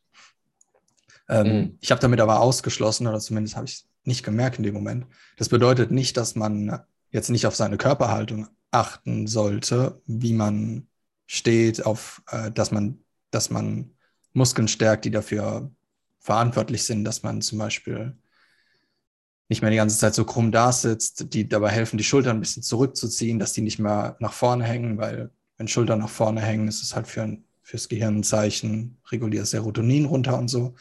Und das ist mir halt die Woche aufgefallen, habe ich mich vor den Spiegel gestellt und habe halt auch gemerkt, erstens mal, wie es viel besser aussieht, also wie auch, wie es auch physisch besser aussieht, wenn man gerade da steht und die Schultern hinten runter. Ähm, und was dann dadurch alles wieder passiert. Also dann wird plötzlich hier vorne unterm Schlüsselbein wird's weniger angespannt. Dann äh, wird mehr Serotonin produziert. Dann werden hinten stärken sich die Muskeln, die eigentlich die Schulter runterziehen. Dadurch wird dann Nervensystem äh, reguliert. Also dadurch wird dann halt Sympathikus ähm, dereguliert und Parasympathikus hochreguliert. Also wie halt schon durch eine Kleinigkeit wie so eine Domino wie so ein Dominoeffekt entsteht. Mhm. Ähm, und es war, ich weiß nicht, ob es letzte Woche noch nicht ganz, also bei meiner Konditionierung ist halt, dass es eigentlich egal wäre, weil unser Körper eh stark genug wäre. Aber es stimmt leider nicht. Also wir, es bedeutet auch, dass wir nachregulieren und die Sache noch stärker und noch resilienter machen können, ähm, weil dieses Leben halt eher darauf ausgelegt ist, dass das Ganze dereguliert wird. Also, dass wir eher sitzen und krumm dastehen oder so. Ähm, ich finde es nur ein bisschen schwer, bewusst gerade zu laufen oder mhm. bewusst die Schultern, weil ich, du kannst dann nichts anderes machen in dem Moment, außer dich darauf zu konzentrieren. äh, also, ja, das ist dann schon so, so eine eigen, komplett eigene Erfahrung dann. ja, aber ich merke dann auch, wie es sich ähm, die Schulter komplett entspannt, der Muskel unterm Schlüsselbein. Auch so Nacken, ne? Nacken ist extrem, Nacken auch, ja. weil alle haben diese Verspannung so zwischen, zwischen Brust und, und Halswirbel so, ne? ja. also so auf der Achse hier. Und dann ja. ist logischerweise diese Achse auch, die dann äh, die Verspannung irgendwo auslöst und ein bisschen mhm. oberhalb, ein bisschen unterhalb. Und dann, ja, es gibt ein ähm, paar, ich habe ein paar Videos gefunden, damit man zumindest die also es, an der Wirbelsäule hinten sind es zwei Muskeln auf jeder Seite, die das Ganze stärken und auch dafür sorgen, dass die Schultern zurückgezogen werden. Ähm, ja, nur so viel dazu, dass äh, oh, oh, und ja. eine gute Übung mit so einem Elastikband, wo man die Arme komplett einmal nach hinten dreht, um, um das Ganze zu stärken. Weil ich weiß nicht, wie ich das auf Dauer, ich würde es gerne auf Dauer bewusst hinbekommen, aber du kannst ja nicht die ganze Zeit dran denken. Deshalb Gibt es ja, gar keine Alternative, als die Muskeln zu stärken, die die Schultern zurückziehen, weißt du? Also, ähm, was bei also, mir so ein bisschen in der letzter Zeit so die Erfahrung ist, ne, weil ich achte halt auch super drauf auf dieses mhm. äh, Schulterding, ähm, ist, früher habe ich viel drauf geachtet, so die speziellen Muskeln zu stärken und dann habe ich mich nicht mehr um das Thema gekümmert. Mhm. Und im Moment ähm, laufe ich halt äh, gerne möglichst bewusst durch die Gegend und dann ist es im Prinzip das gleiche Thema, aber ich begegne dem anders. Also es ist mehr so, hm. Ähm, wie viel Raum nehme ich gerade ein? Fühle ich mich quasi gerade wohl als mein Selbst oder verkleinere ich mich irgendwie, fühle ich mich irgendwie unwohl? äh, habe ich das Gefühl, Ja, ich kann ja, mich stimmt. nicht ganz zeigen und so, weil dieses Ding hier ist ja auch irgendwie so ein Schutzding, wo man dann sagt, ja, ich möchte nicht, dass alle alles sehen von mir. Oder ich, ich bin nicht so ganz 100% bewusst und selbstbewusst in dem, wie ich rumlaufe. Und auch so eine Und Verteidigung. das ist halt so ein Ding, das, das, ist, das ist echt eine Erfahrung, also so rumzulaufen, weil äh, Es ist witzig, dass das halt genau äh, Peterson-Regel Nummer eins ist. Ne? Ist mir vorhin eingefallen. Aber du siehst die Überschrift und denkst, ja, es ist so plump. Also so gerade dastehen und Schultern breit. Und dann machst du das aber mal. Ich bin vorhin dann ins Coworking gelaufen. Ich konnte nicht mal mehr die Musik hören, weil ich so damit beschäftigt war. Und ich bin dann ans Handy gegangen, weil eine Nachricht kam. Dann sind die Schultern nach vorne gefallen. Da habe ich gedacht, oh nein. und Schulter wieder zurück. Und dann habe ich irgendwann die Kopfhörer ausmachen müssen, weil ich, sonst hätte mich irgendjemand angefahren, weil ich so bewusst damit beschäftigt war, ähm, das nachzuregulieren. Hast du das auch, dass du, wenn du dann, ne, weil wenn du die dann nach hinten nimmst, dann wippen die ja quasi wieder so ein bisschen mit. Und hast du Ja. dann auch so diese Dehnungsgefühle äh, so Ja. an manchen Stellen, Ja. wo du sonst nicht hast, wo du dann merkst, so, es Mhm. geht dann in die Dehnung hier, weil du das sonst nicht gewöhnt bist, ne, weil hier verkürzt. Ja, Jetzt sind die Bänder ein bisschen länger und dann, ja. Plus es geht halt, also ich Mhm. finde es bei mir ist ganz schlimm unterm äh, Schlüsselbein und ähm, hier vorne, also hier vorne fast unter der Mhm, Ja, Achselhöhle. Und ist komplett verspannt, weil die also so hier, wo der, wo der Brustmuskel und der Bizeps Ja. so ineinander übergehen. Ja, weil die Muskeln ziehen natürlich die Schulter nach vorne Mhm. und die Da hinten werden dann das- verkürzt. das ist auch nicht nur der hier, sondern ähm, der Bizeps geht quasi in die Schulter und in den Brustmuskel hier rein. Das heißt, wenn du dann quasi so hier dann den Bizeps anfängst aufzudehnen, äh, hilfst du dem auch. Also manchmal Ja, hilft es genau. sogar teilweise, wenn man dann hier so am Bizepsansatz ähm, ähm, einfach massiert und man merkt auch, wie, wie verspannt das quasi ist. Ja, das habe ich gestern oben gemacht, oben am Ansatz Mhm. und habe dann nach fünf Sekunden war der Arm knallrot, wo ich gemerkt, also es hat auch ähm, weh gemacht, aber also zu meiner Schulter und es wird halt auch besser, also Impingement wird auch besser ähm, durch Zurückziehen. Ich glaube, das, also die Schulter, habe ich gehört, ist ein ganz schlechtes Instrument von der Natur. Ja, ja, die ist völlig instabil Gelenk, und ja. Ja. total Die hängt an nichts fest, die ist komplett Nee, lose quasi, Ja. einfach von äh, Also es ist ganz durcheinander, ganz viel Ja, ja. durcheinander. Und vor zwei Hängen Tagen. Hm? Hängen ist gut. Also einfach Hängen, nur ja, hängen ist halt mega das gut für die Schulter. Ja, ja. Ähm, vor zwei Tagen bin ich aber nachts aufgewacht und hatte so üble Schmerzen, dass es auch nach vorne und in den Kopf gezogen ist. Oh. Und ich bin dann zum Arzt ähm, und der hat mir eine Kortisonspritze gegeben, weil er gesagt hat, dass wahrscheinlich ist das, also es geht auch auf der linken Seite los, dass es einfach komplett entzündet ist. Und Mhm. das geht halt nicht automatisch weg. Also witzig, weil Impingement ist nicht unbedingt eingedrückt. Du kannst es auch verwechseln mit Schulter plus alles außenrum ist komplett entzündet. Durch halt Übertraining. Ähm, Mhm. plus dieses nach vorne ziehen. Und dann hat er mir, das war jetzt am Dienstag, also vor drei Tagen, hat er mir Kort- Kortisonspritze gegeben, seitdem ist es weg. Hm. Ähm, und das hat jetzt einmal gebraucht. Also besser als ähm, irgendwelche, ich habe auch gemerkt, dass mir diese, diese Übungen, ähm, die eigentlich dafür gemacht sind, um Impingement äh, zu lösen, dass die gar nicht helfen. Wo ich gedacht habe, okay, dann soll ich damit besser aufhören, Hm. äh, weil die haben es sogar noch schlimmer gemacht. Hm. Ja, Ich glaube, man so kann da auch zu viel machen, weil, Ja. weil das ist dann so, das ist dann so lange dieses bestimmte Bewegungsmuster oder so gewöhnt und man hat dann so diesen Impuls, ah, ich, viel ist gut und so Mhm. und man macht da dann richtig Ja. viel. Ich habe letztens einfach mal so mein, meine Gesichtsmuskulatur, ne, weil da hast du halt auch viel Spannung, die Macht du im ja Kopf nie. trägst und so, ne? macht man ja Und die nie. habe ich mal so durchmassiert und Alter, Ja. hatte ich am nächsten Tag Muskelkater im Gesicht. Ey. Ich habe mich Ja, gefühlt, war- als wäre ich quasi durchge... Ne? Also es war krass. Das machst du ja nie eigentlich. Ja, aber genau. manchmal, ich weiß noch, wie ich mal EEG gemacht habe und die sagt währenddessen nichts. Es geht so eine halbe Stunde, hast du so ein Ding auf dem Kopf. Dann wird halt geguckt, ob du irgendwie neurologische Probleme oder sowas hast. Und dann hat sie gemeint, ja, es, zwischendurch gab es ein paar Hänger, weil ich habe die ganze Zeit die Zähne aufeinander gedrückt. Also die ganze Zeit, Ja. und es ist so eine Mini-Anspannung. Ja. Und die äh, zerschießt natürlich hier die Muskeln. Ja. Ähm, Ja, allein, krass, wenn man, die allein wenn man die mal so massiert, gell, die, die tun bei den Ja. meisten Leuten so krass weh. Ne? Ich weiß noch, wie ich bei der Thai-Massage war, und dann hat die meine Hand massiert. Ich bin fast gestorben. Also erstens mal, am Anfang fand ich es mega unangenehm. Da dachte ich mir, warum an der Stelle? Also, ich stelle mir so vor, so, Jesus.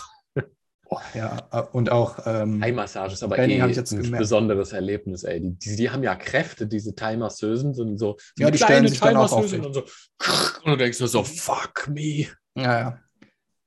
Aber sehr unkontrolliert, finde ich, und sehr undurchdacht. Also sehr Oh, wirklich? unvorsichtig und kenne auch meiner Meinung nach den Körper gar nicht. Das ist was glaub, ganz Mal anderes. so, mal so. Ja, ist was ganz anderes. sehr rabiat.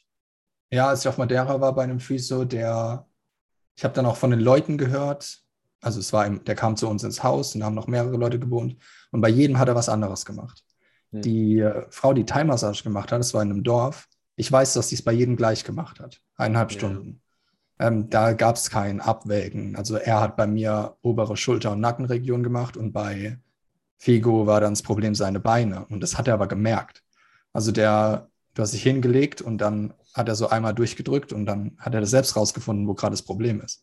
Ich habe ihn dann mal gefragt, es war eigentlich eine dumme Frage, woher er das weiß. Dann hat er gemeint, ja, weil es halt seine Profession ist. Also ich denke ja auch nicht mehr drüber nach, wenn ich schreibe, weil es halt mein, weil ich es halt ewig gemacht habe. Ähm, deshalb finde ich es eher wichtiger, dass man sich da jemanden, der raussucht, der mindestens eine Physio-Ausbildung hat. Das ist wie Unterschied Coach und, und Psychologe. Mhm. Wobei auch Psychologen jetzt wieder Sachen gesagt haben, was man bei der Pandemie und in Kriegssituationen machen soll. Sorry, das muss ich später vorlesen. Ja, was? Ja, ja. Weiß ich nicht, ob. Ähm, es ist halt so, ich glaube auch Leute, die nicht dann die passende Ausbildung haben, können da sinnvoll sein, wenn die halt so bewusst und, sage ich mal, mit deinem Körper so umgehen, wie sie mit ihrem Körper umgehen würden, wenn sie wollen würden, dass es ihrem Körper gut geht. Mhm. Weil allein wenn du Selbstmassage machst, merkst du ja schon, dass dann, also und das merkst du auch bei anderen, also äh, wo dann mal eine Verspannung ist Mhm. und dann drückst du halt nicht einfach nur äh, auf Mhm. allem gleich stark rum, sondern dann Mhm. muss man sich halt ein bisschen Zeit nehmen und warten, bis sich das quasi löst. Also auch in der, ähm, in der, in der Physiotherapie ist auch viel, dass die mit diesen Trigger-Sachen ein bisschen arbeiten, wo du halt auf die Verspannung äh, einen gezielten Druck ausgibst und dann sich das ein bisschen lösen lässt. Ne? Und da so Mach ein bisschen in bei mir, diesem, ja. und da dann in diesem Feld so ein bisschen arbeitest, wo du sagst, okay, Mhm. du gibst so einen leichten Druck auf die Verspannung aus, dass sich das so ein bisschen Mhm. lösen kann und dann wieder ein bisschen Entspannung oder so und halt sachte und dann so stark, wie halt die Verspannung ist, da ein bisschen angepasst. Ein Freund von mir, der heißt auch Paul, ähm, der ist äh, Physio-Masseur.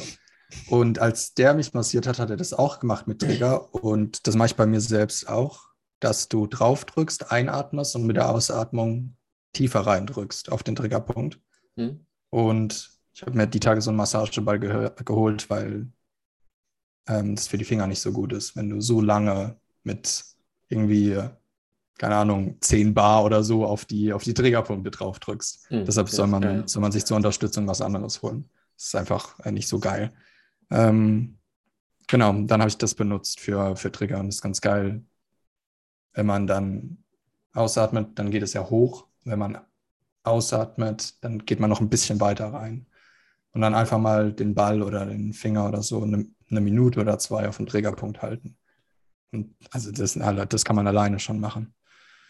Das ist schon Das geil. kannst du auch, das ist auch krass, weil du kannst es quasi auf alles transferieren. Also, ähm, also ne, körperliches Prinzip Dehnung ist genauso. Du gehst quasi an so einen Punkt ran, wo du sagst, okay, du zerrst nichts, aber du merkst so ein bisschen die Spannung und dann kannst du ein bisschen mit dieser Spannung so arbeiten, mit Ein- und Ausatmung, so ohne jetzt irgendwie viel zu krass da, äh, ne, wenn da das Ego anspringt und sagt, oh, ich muss einen Spagat können, ohne solche Faxen, sondern eben halt einfach so in diesem, in, diesem kleinen, auf diesem Drahtseil balancierst du dann quasi, wo du sagst, okay, das ist noch eine Dehnung, du merkst schon irgendwie ein Gefühl, aber es ist jetzt nicht ein stechender Schmerz, sondern es ist mehr so was, wo du ein bisschen mehr an Flexibilität gewinnst quasi. Und beim Ausatmen kannst du da immer ein bisschen mehr loslassen. Und lustigerweise. Beim Yoga bei- so, oder? Mhm. Genau, also es- ich, ich glaube, das ist echt bei fast allem so, dass es, ähm, auch wenn du eine psychologische Anspannung hast, ne, und du merkst, du hast irgendwas, was in dir gerade stockt oder irgendeine Angst oder so, dass dann beim Ausla Ausatmen du halt ein Ja, das kann ich ja gar nicht. Nicht? Nee, also reflektieren, damit habe ich nichts zu tun. Ja, das machen wir auch nicht. Das lassen wir. Ja. Nee, das sollten wir auch nicht ansprechen. Weil das will ja echt keiner. Nee, da haue ich dann mit der Bewusstseinsschiene drauf. Ich habe keinen Bock mehr auf, auf psychologische Arbeit. Ich soll mich einfach in Ruhe lassen. Das, wenn mein inneres Kind ein Problem hat, nimm das! Nimm, nimm das! Nimm Bewusstsein! Ich habe jetzt keine Lust! Okay. Diese, Dis diese Diskussion auch immer. Aber ich habe Angst. Bewusstsein. Nein, fertig. Wie, ist es auch deinen, deinen Klienten immer so?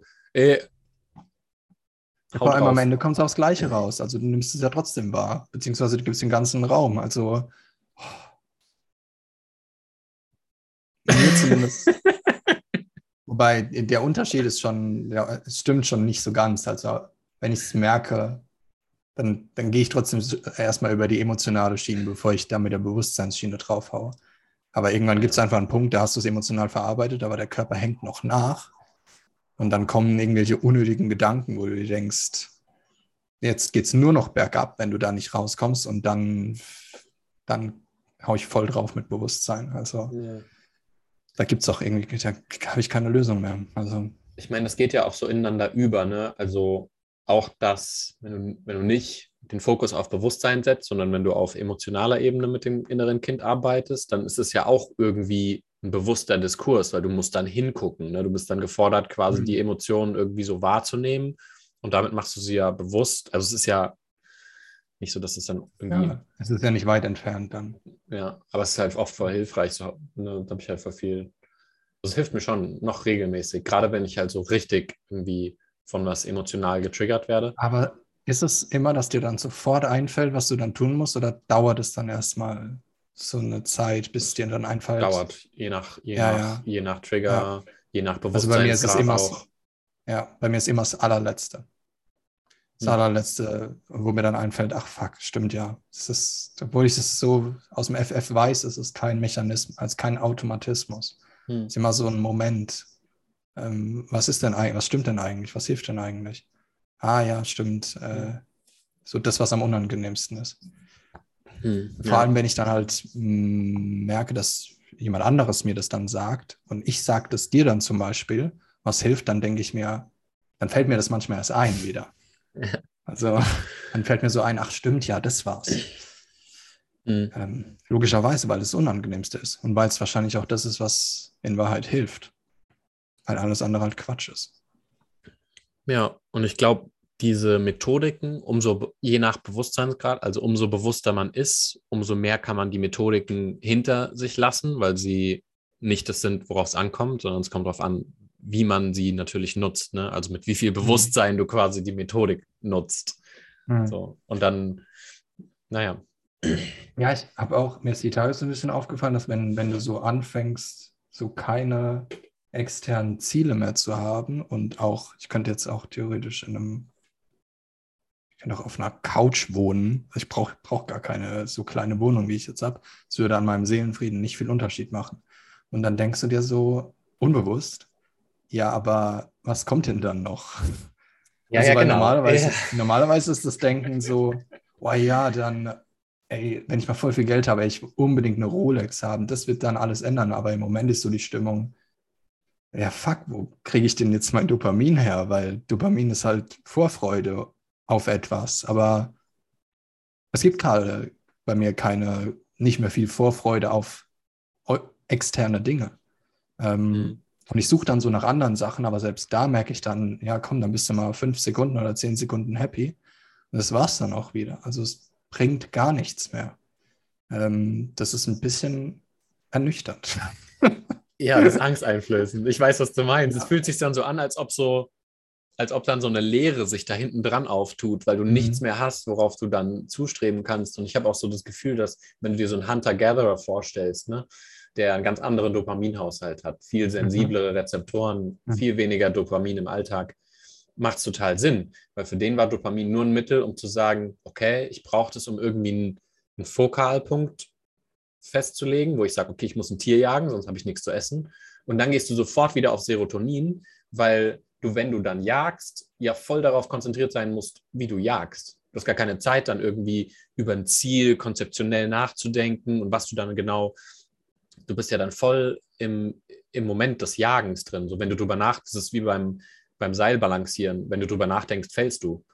Du Genau, ich habe das ja beim Seilspringen, habe ich das, glaube ich, erzählt, dass wenn ich so drüber mhm. nachdenke, was ich gerade mache oder was die anderen denken, dann klatsche ich mir das Ding ins Gesicht. Mhm. Äh, das ist wie so, eine, wie so eine Strafe. Die kommt Ja, direkt. Also, Das ist voll interessant. aber- ja, ja. aber diese Hunter, die hatten halt noch die Notwendigkeit für Dopamin. Und wir haben das nicht. Und das habe ich mir gestern Abend auch gedacht. Also ich gehe in den Supermarkt und kaufe mir mein Essen und also ich könnte es sogar bestellen, das wäre ja dann noch weniger Dopamin, weil so freue ich mich wenigstens drauf. Boah, später bekomme ich Essen, dann, weil Essen schüttet ja auch Dopamin aus. Sehr viel sogar. Aber wir haben nicht mehr diese, diese Notwendigkeit, es tagelang aufrechtzuerhalten. Ich denke mir halt, was macht das mit dem Gehirn, wenn mein Gehirn jetzt sehr viel Dopamin runterfährt und nur noch auf Serotonin geht? Ach so, ja, dann bin ich erleuchtet. Genau. Ah, ja, weil okay, Eckart, funktioniert ja auch noch. Mhm. Also er hat ja auch noch Ja, irg- klar. irgendeinen Dopaminhaushalt, wo er von A nach B geht mit. ja, aber er hat halt aber- sein Serotonin. Ja, Genau, klar. Serotonin ist halt viel, viel ausgeprägter, weil er keine Gefahr mehr im Außen sieht, weil er ja, Ja. seine innere Stabilität gefunden hat. Es fühlt sich auch so an, als ob du gar nicht mehr zurück kannst, weil was soll ich jetzt, soll ich, was soll ich jetzt vorspielen? Weißt soll ich jetzt so machen wie, na, also mein iPhone 14 wird aber jetzt alles verändern. Ja, nee, ist mir echt scheißegal.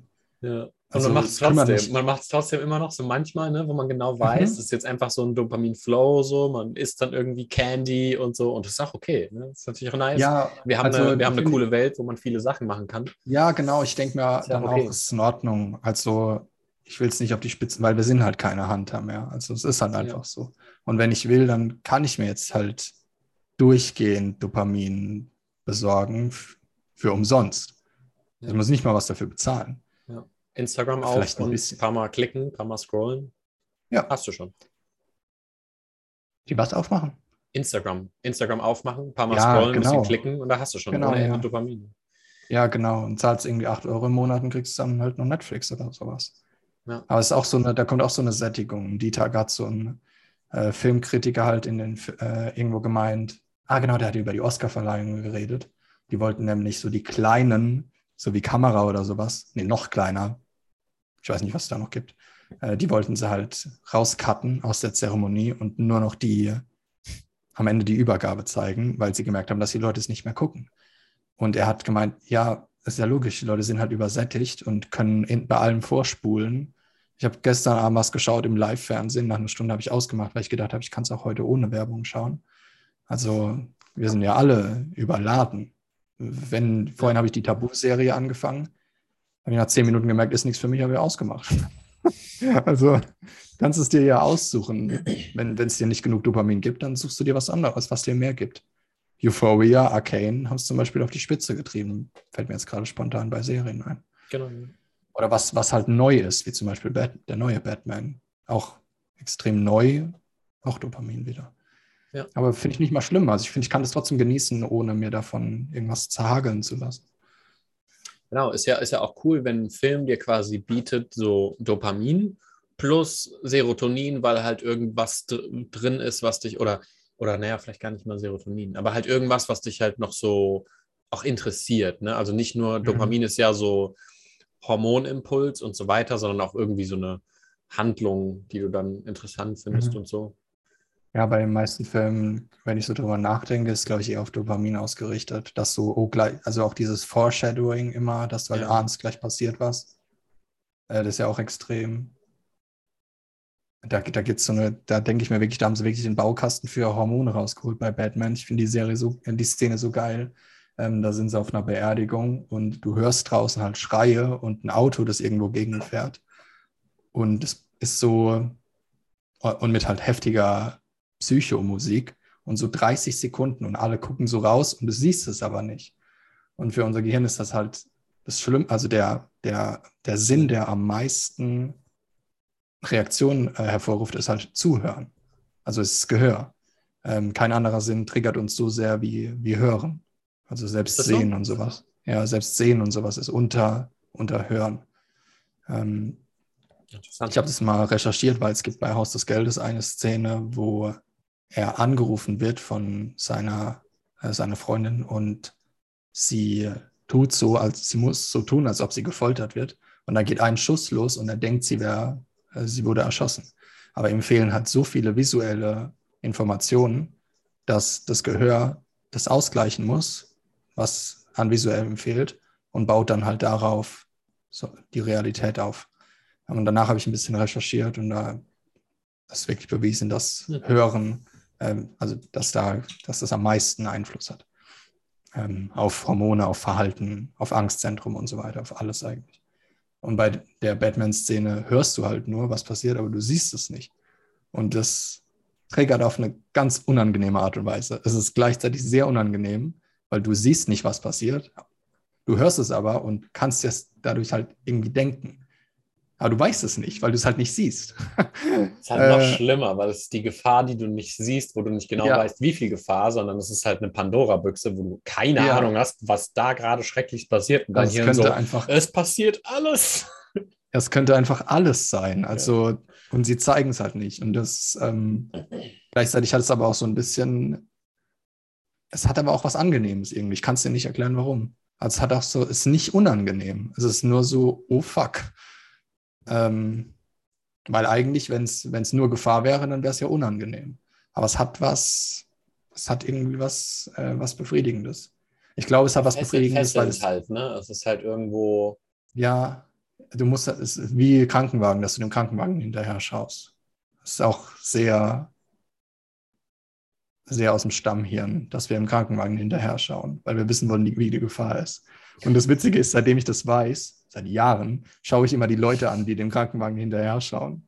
Weil ich dann denke, was hilft's dir? Also, dir ist doch nichts passiert. Und die dann, ähm, dann gucke ich immer die Leute an und denke mir, ach süß. Äh, ja. Und halt logischerweise auch die, das Adrenalin, wenn es dann doch nicht so schlimm ist, wie du dachtest. Wie wenn du Achterbahn fährst und äh, es ist vorbei und du drehst komplett durch. Bist ja auch froh, dass du es überlebt hast. Also dein Gehirn sagt dann, Gott sei Dank, ich dachte schon, wir sterben. Ah, er hat es überlebt. ja genau, auch so, Horrorfilm. da ist ja auch so dieses Horrorfilm, Hoch, wenn du so über den, wenn du so über den Buckel kommst und erstmal Ja. so schreist und dann, wenn du dann in die, wenn du dann in die Gerade kommst, Ja. dann äh, Horrorfilme haben den, genau den gleichen Effekt, wenn was Mhm. passiert und dann ist es vorbei und freuen wir uns, dass, dass es vorbei ist. Ja, ist halt Druck und dann Relief. Ja. Ne? Es ist halt, Und manche äh, Horrorfilme, es gibt einen, der offiziell als der schlimmste Horrorfilm der Welt äh, ausgezeichnet wurde, Sinister heißt der.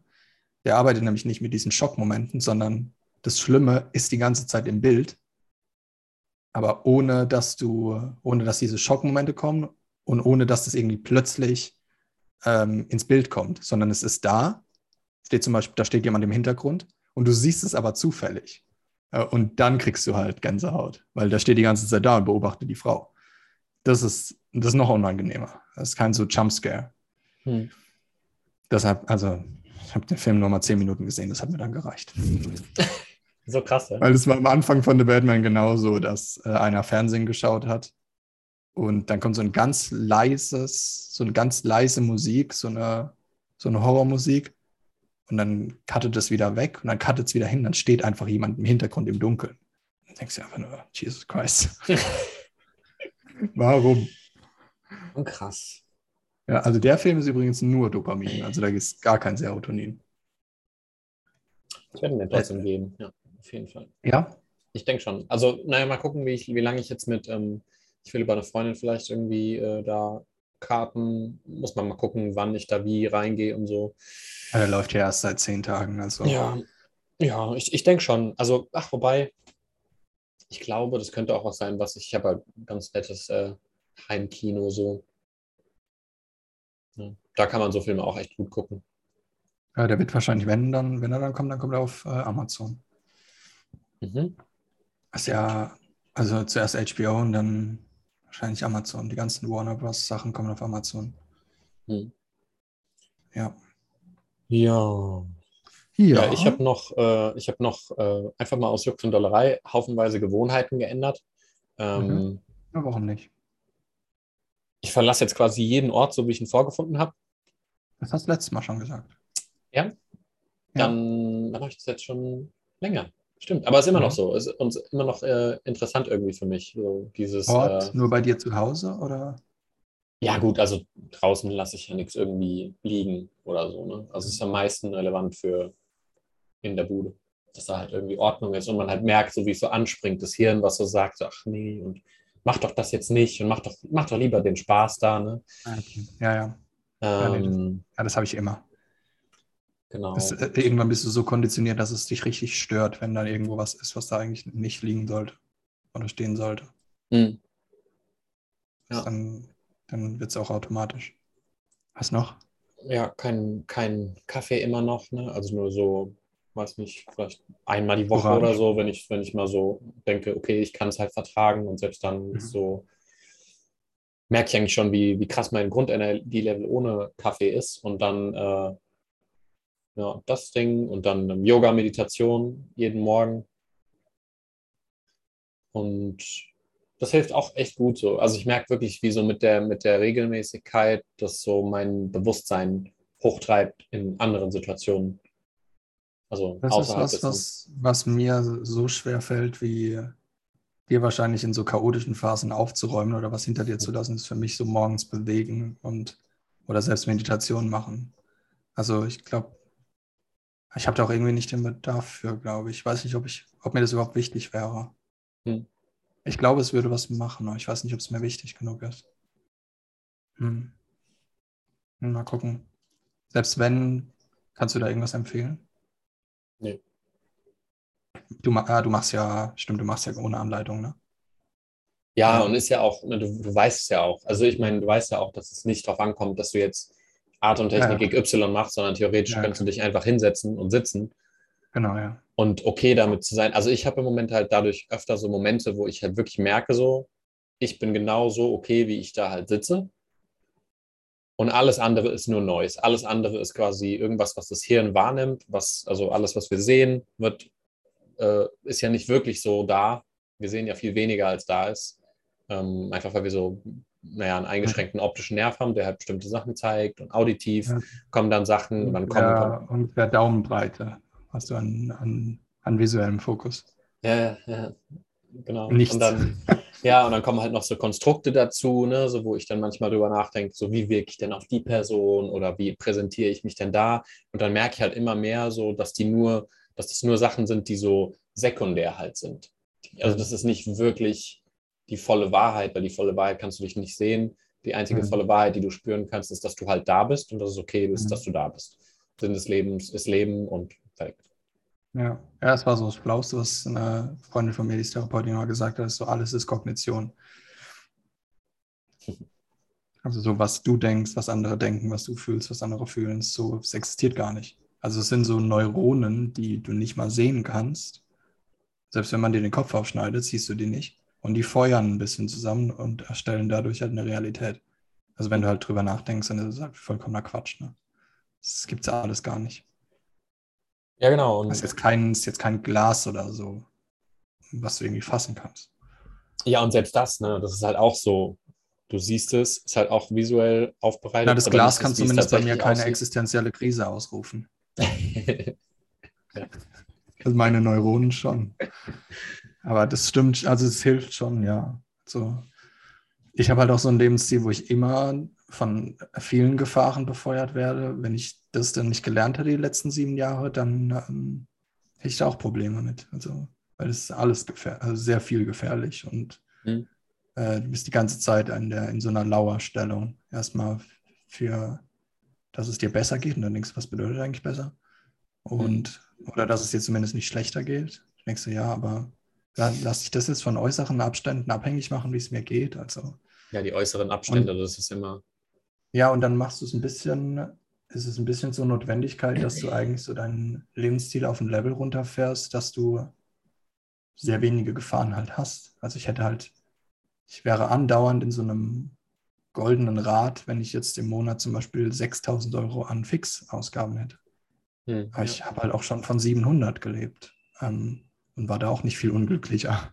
Also ich weiß halt, dass es keinen Unterschied macht. Ich habe auch mit, ich habe es ja mal erzählt, ich habe auch mit drei Leuten auf Bali in einer Villa gelebt und äh, wäre am liebsten vom Dach gesprungen. hm. Das hat einfach keinen Unterschied gemacht. Das ist Also halt es- echt egal, ne? wenn man das mal irgendwie merkt, so dass es quasi. Aber du musst es wirklich- halt erleben, ne? Ja, genau, du musst es erleben. also es ja. reicht nicht, wenn's Also erfahren, ne? nicht nur ja, erleben genau. im Sinne von, Weil was es passiert dir, weil wenn du es nicht verarbeitest, ist so, ja, okay, next Ja, Fokusobjekt. genau.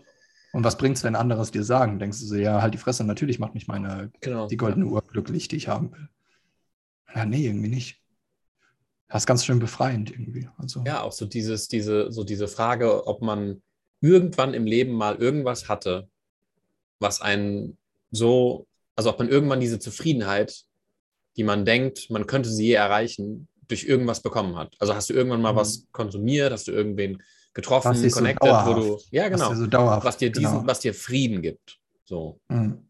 Es Frieden. gab's nichts. Genau, es ist noch nie was gekommen, es hat noch nie irgendwas final was geklärt, auch wenn das quasi so im Marketing natürlich der große Dauerschrei Ja, ist, so äh, hol das dann endlich. Und ich glaube so, und ich glaube, du brauchst es auch vielleicht einfach nicht für dein Leben, wenn du halt so, mir hilft es halt, äh, mein Bewusstsein zu erhöhen und quasi erstmal so einen Ankerpunkt am Tag zu setzen, wo ich dann dadurch viel leichter mit meinen äh, Mustern umgehen kann Mhm. weil ich sie halt äh, sehe und, und dann schon mal am Anfang quasi erfahren habe, was bin denn ich und was ist so meine Mhm. Wahrheit. Und alles andere ist dann halt relativ und ändert sich dauernd. Und da fällst du halt auch weniger in so Spiralen rein, ne? Also in Mhm. so ein so also wenn ich jetzt zum Beispiel meine Mails aufmachen würde, dann würde so eine Spirale losgehen. Ich würd, dann wäre wär irgendwas, was mich nerven würde, sobald Buchhaltung und Montag ist eine wichtige Deadline. Mhm. Und dann würde das mich nerven, dann würde ich wieder Instagram installieren und dann wäre so mehr Dopamin und dann aber auch mehr Stress und dann würde irgendwie was anderes passieren. Also es ist so eine, äh, so eine Spirale, aber die Spirale geht halt auch in die andere Richtung wieder, ne? Also ich hatte ja diese Situation, wo, ähm, wo ich, also quasi die identische Situation zwei Wochen geteilt voneinander. Ne, wo ich eine schlechte Nachricht gekriegt habe, ich wurde getriggert, dann hat es mich stundenlang irgendwie äh, frustriert und ich wusste nicht, wie ich antworten soll. Wir haben telefoniert, du hast gesagt, das mit dem ähm, in die das Beziehungs, äh, die Beziehung zu dem Problem ähm, sich bewusst machen und so. Und dann habe ich danach äh, geschrieben und viel darüber nachgedacht, was eigentlich so der, was da so dranhängt, weil für mich ist es immer hilfreich, so zu verstehen, wo kommt denn das überhaupt her, dass mich das so triggert. Und dann kam das Problem dann irgendwie zwei Wochen später nochmal super ähnlich. Und dann habe ich halt sofort äh, gemerkt, okay, das ist dieses Muster, das Muster deswegen und es ist sekundär zu dem, was für mich wirklich wichtig ist, was so meinen Frieden ausmacht. Und dann konnte ich sofort so, war es sofort irrelevant und ähm, ich konnte es gut einordnen und Ja, du hast halt so einen, so einen Fokus, wo du dann weißt, wenn es getriggert wird, dass du ihn besser erkennst. Ne? Also du musst halt erstmal wissen, woher Genau. kommt's, Ja. dass so deine Aufmerksamkeit höher wird, wenn Ja. es wieder getriggert wird. Ja, und das ist ja auch so dieses Wiedervorlage ähm, Freud-Ding, wo man sagt, so, ähm, wenn du dann das immer wieder frustriert bist von einer bestimmten Situation, dann hast du noch nicht alle Infos ähm, dir genau angeguckt. Dann weißt Ja. du noch nicht genau, du hast es quasi nicht erfahren, sondern nur erlebt. Und dann, Wiederholungszwang. Ähm, genau. Und, und wenn du es dann einmal richtig erfahren hast, so auf einer, auf einer Ebene, wo du dann damit umgehen kannst, dann ist das Ding auch gegessen. Und Mhm. ähm, Zumindest die Wahrscheinlichkeit geringer, dass es mit Genau, der gleichen Härte genau. aufkommt. Ja, ja. Also es, es wird dann immer geringer, je nachdem, wie oft man sich dann für die neue, für die neue Richtung entscheidet, quasi. Ja. Ja, du musst es halt zumindest einmal richtig erfahren, den Kreislauf durchbrechen. Ja. Und irgendwann bleibt Also dann nichts mehr übrig. Ja. Ja, das merkt man ja, wie so Vater gibt Schmerz an Sohn, dann Sohn gibt Schmerz an nächsten Sohn und der gibt dann wieder Schmerz an nächsten Sohn und es hört so nie auf. Aber irgendwann muss halt einer mal sagen, fuck you all, Hm. ich durchbreche es jetzt halt. Also ähm, kannst ja nicht darauf warten, dass, also kannst ja auch nicht mehr rückgängig machen. Man kann ja nicht sagen, ja, das ist halt mein Sohn dann dafür verantwortlich, der muss halt dann da durch. Ja, oder du bist es halt und gibst es einfach nicht mehr weiter. Also ich finde, emotion emotionaler Schmerz wird immer von Generation zu Generation weitergegeben. Irgendeiner muss den dann mal wahrnehmen und muss dann damit aufhören. Ja, und diese Verantwortung auch zu übernehmen, ist halt auch, ich meine, es ist halt auch nicht easy, so dahin Mhm. zu gucken, weil ähm, es zerbricht halt ein Teil im Prinzip von einem, der einem die ganze Zeit irgendeine Identität gegeben hat. Ja, und du denkst dir auch, okay, ich mache so viel und ihr macht gar nichts. Also so, ich denke mir dann, wenn ich dann manche Leute treffe, denke ich mir, ich merke es ja dann, ob, ob sich was verändert hat oder nicht. Und ich denke mir dann, okay, ich habe mir jetzt so viel Mühe gegeben und du kriegst einfach nicht mal eine Kleinigkeit hin, nicht mal die einfachste Projektion erkennst du. Und ich habe so viel gemacht. Und manchmal ist dann so ein bisschen so Opferhaltung, so von wegen, alles hängt an mir. Äh, und das, finde ich, hat man auch, wenn man in, es können alle möglichen äh, Randgruppen sein. Da fällt man manchmal auch in so ein bisschen in so eine Opferhaltung rein. Egal was es ist. Ob es Hautfarbe ist, sexuelle Orientierung, äh, irgendwie intelligenter als andere oder sonst was. Und manchmal rutscht man dann in so eine, in so eine Opferhaltung. Hm. Denkt so, ja, ich arbeite so viel dran. Was macht ihr denn eigentlich? Ja, Kommst du da gut raus? Oder also auch je nach ja, ja. wie. Ja, ja, es dauert, das dauert nicht lange. Ich habe da gar keine, gar keine Probleme mehr mit, komischerweise. Das ist halt auch, das ist halt auch so auffällig dann, ne? wenn du quasi einmal da so die obvious. Wahrheit gesehen hast, ist halt so, ja komm. Ja, ja, das ist easy. Also, nicht, ja. So, ja nein, das ist jetzt nicht das Problem, dass der andere nee. nicht an sich arbeitet, so, sondern ja. du machst gerade ein Problem draus. Vor allem, was so. ist das für eine Berechtigung? Der andere macht nichts dagegen und deshalb soll ich jetzt drunter leiden, oder was? Also, ja. nee, das ist so offensichtlich. Da gibt es schon deutlich schwierigere Sachen, also Identitäten zum Beispiel. Ich glaube, das, das letzte Woche mit, dem, mit, dem, mit dem Rücken und sowas. Das war zum Beispiel so eine Sache, dass da der Überzeugung war, dass man nichts dagegen tun kann. Äh, stärken, Haltung stärken, mit Haltung, auch innere Haltung verändern und sowas. Und wenn also man. War, ja, sorry. Das war, glaube ich, eher so ein Problem, äh, dass ich das nicht erkannt habe. Das ist schon schwerer zu, zu erkennen, finde ich, als, als so eine Opferhaltung. Wobei ich dir bei Opferhaltung jetzt auch gar kein konkretes Mittel geben könnte, was man dagegen tun kann. Also. Hm. Wollte jetzt gerade fragen, ja. Ja, ist auch irgendwie Konsequenz, ne? Ähm, ich glaube, es ist Konsequenz aus Verantwortung für emotionalen Schmerz. Mehr. Ja, und auch, auch wieder Verantwortung irgendwie für den Moment, weil wenn du dann sagst, so, ähm, das ist Schuld, dann gibst du halt äh, Macht über deine eigene oder Verantwortlichkeit irgendwie, dann gibst du halt die, die Kraft über deine eigene Situation ab. Dann sagst du halt, ja, dir geht es jetzt schlecht, weil. Und dann ist das gegessen und du kannst dich einfach ja, schlecht genau. fühlen und so. Und, ja. und, ähm, und das ist ja normal irgendwie in allen möglichen Situationen, je nach Trigger-Thema, dass das Leuten widerfährt. Aber ich meine, wäre ja schon cool, wenn es nicht passiert, also wenn es weniger passieren würde, ne? weil es halt irgendwo unnötiges Leid es gilt ja immer irgendwie unnötiges Leid äh, oder ne, kann man auch behalten. ja. kannst auch behalten, kannst auch leiden. So. Ja, Aber manchmal habe ich so, so, das Gefühl, die Leute gucken mich dann so an und haben dann so das Gefühl, als ob ich es ihnen wegnehmen. Ja, ja, genau. Ja. Aber so geht es mir auch manchmal so. Ich ertappe mich dann dabei und dann lache ich mich selbst aus, weil ich so merke, so, dass ich ja. in meinem Leid hänge oder so und denke so, oh, ja. fuck. Will das mir jetzt wegnehmen gerade? Ich will es doch behalten. Ja. Ja.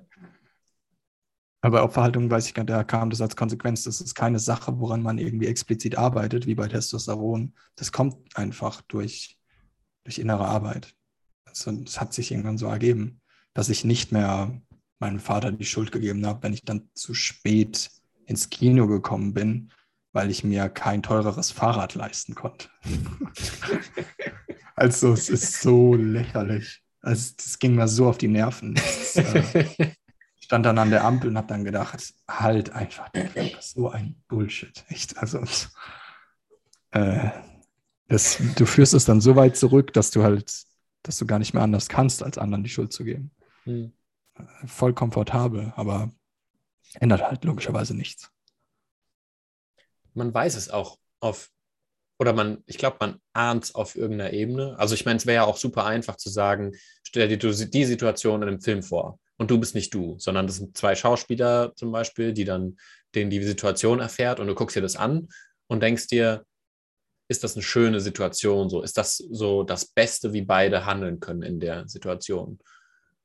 Und dann ist die Antwort halt meistens halt einfach nein. Und dieses Beste ja. erre erreichst du halt nie. ne? Ist dann, dann so, ist ja keine Perfektion, gibt es ja nicht, aber es ist auf jeden Fall so dann teilweise zu krasses, krasse Verstrickungen emotional, wo man sich dann unnötig aufregt. So manchmal steht man in der Warteschlange irgendwo und denkt sich so, ah, was regt die Person sich jetzt darüber so mega auf? Ja, und es ist auch auszuhalten, dass andere irgendwas aufregt, aber es halt nichts mit dir zu tun hat in dem Moment. Also Ah, da hast du was Ähm, Cooles zu geschrieben, ne? Mit Therapie, äh, Denn?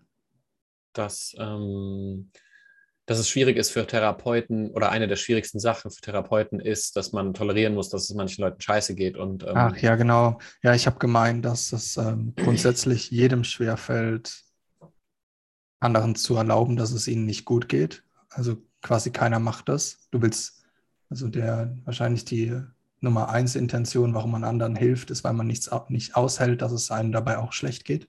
Mhm. Vor allem, wenn es Menschen sind, die man halt liebt oder liebt oder mag.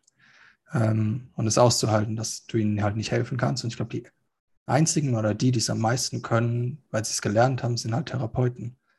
Mhm. oder Mhm. sollten sie zumindest können. Sollten sie können, ja. Aber es hat so eine grundsätzliche Regel, dass du, ja. dass du das dem anderen halt erlaubst, dass es ihm schlecht geht und Mhm. ihn halt auch nicht ändern willst, aber ihm halt trotzdem dabei hilfst, dass er sich ändert. Aber du sagst nicht, wenn es jemandem schlecht geht, äh, naja, das kriegen wir schon irgendwie hin oder so. oder jetzt stell dich mal nicht so an. Oder Ja. ähm, wie, also, oder du, du, weil das hat immer so eine, so diese toxische Positivität hat so nach so einem Suchen, so, oh fuck, womit schlage ich da jetzt drauf auf die schlechte Laune von demjenigen? Aber nicht, weil es demjenigen schlecht geht, sondern weil es dir halt schlecht geht, wenn du jemandem zuschaust, wie er leidet. Das ist halt menschlich. Damit machst du die Sache aber halt kaputt, wenn du, wenn du erstens mal glaubst, du müsstest dich jetzt auf die Stufe von demjenigen stellen, dem es schlecht geht und dir geht es dann auch schlecht. Nimmt, dann seid ihr beide, geht es euch beiden schlecht, dann ist keinem geholfen. Und wenn du versuchst, jemanden aus seinem Graben zu holen mit Positivität oder so, ja, dann bringt es auch nichts. Dann hilfst, dann unterstützt du ihn dabei, seine, seine Emotionen zu unterdrücken. Und wenn du jemanden, wenn du jemanden glauben lässt, dass er falsch ist, wie er ist, dann ist es halt auch wieder eine schlechte Unterstützung, weil du jemanden nicht zu seinem Selbst bringst. Ähm, und das habe ich dann auch ins private Leben übertragen. Und wenn es dann Leuten in meinem nahen Umfeld schlecht geht, dann musste ich mit meinem Schmerz umgehen, ohne, ohne zu versuchen, dass es ihnen besser geht. Weil manchmal kannst du einfach nichts machen. Vor allem, wenn ich 4000 Kilometer entfernt bin, kann ich mit den Leuten vielleicht telefonieren, aber das ist ein Tropfen auf einen heißen Stein. Vor allem, wenn sie nicht wollen, dass sich an ihrem Leid was ändert. Was soll ich mir daran die Zähne ausbeißen?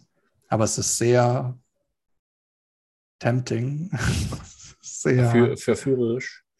sehr verführerisch, ähm, das dann zu tun, dass es mir dann halt besser geht. Weil natürlich leide ich, wenn es Menschen schlecht geht, die ich mag. Vor allem, wenn, vor allem, wenn die noch unter einer Sache leiden, die ich halt kenne oder die vielleicht bei mir eh ansteht gerade.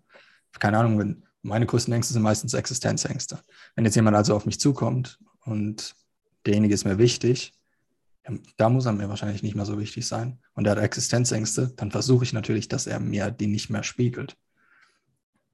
Und will dann, dass das so schnell wie möglich, dann lenke ich ab oder, äh, also das wäre, das ist der Drang, der innere Drang.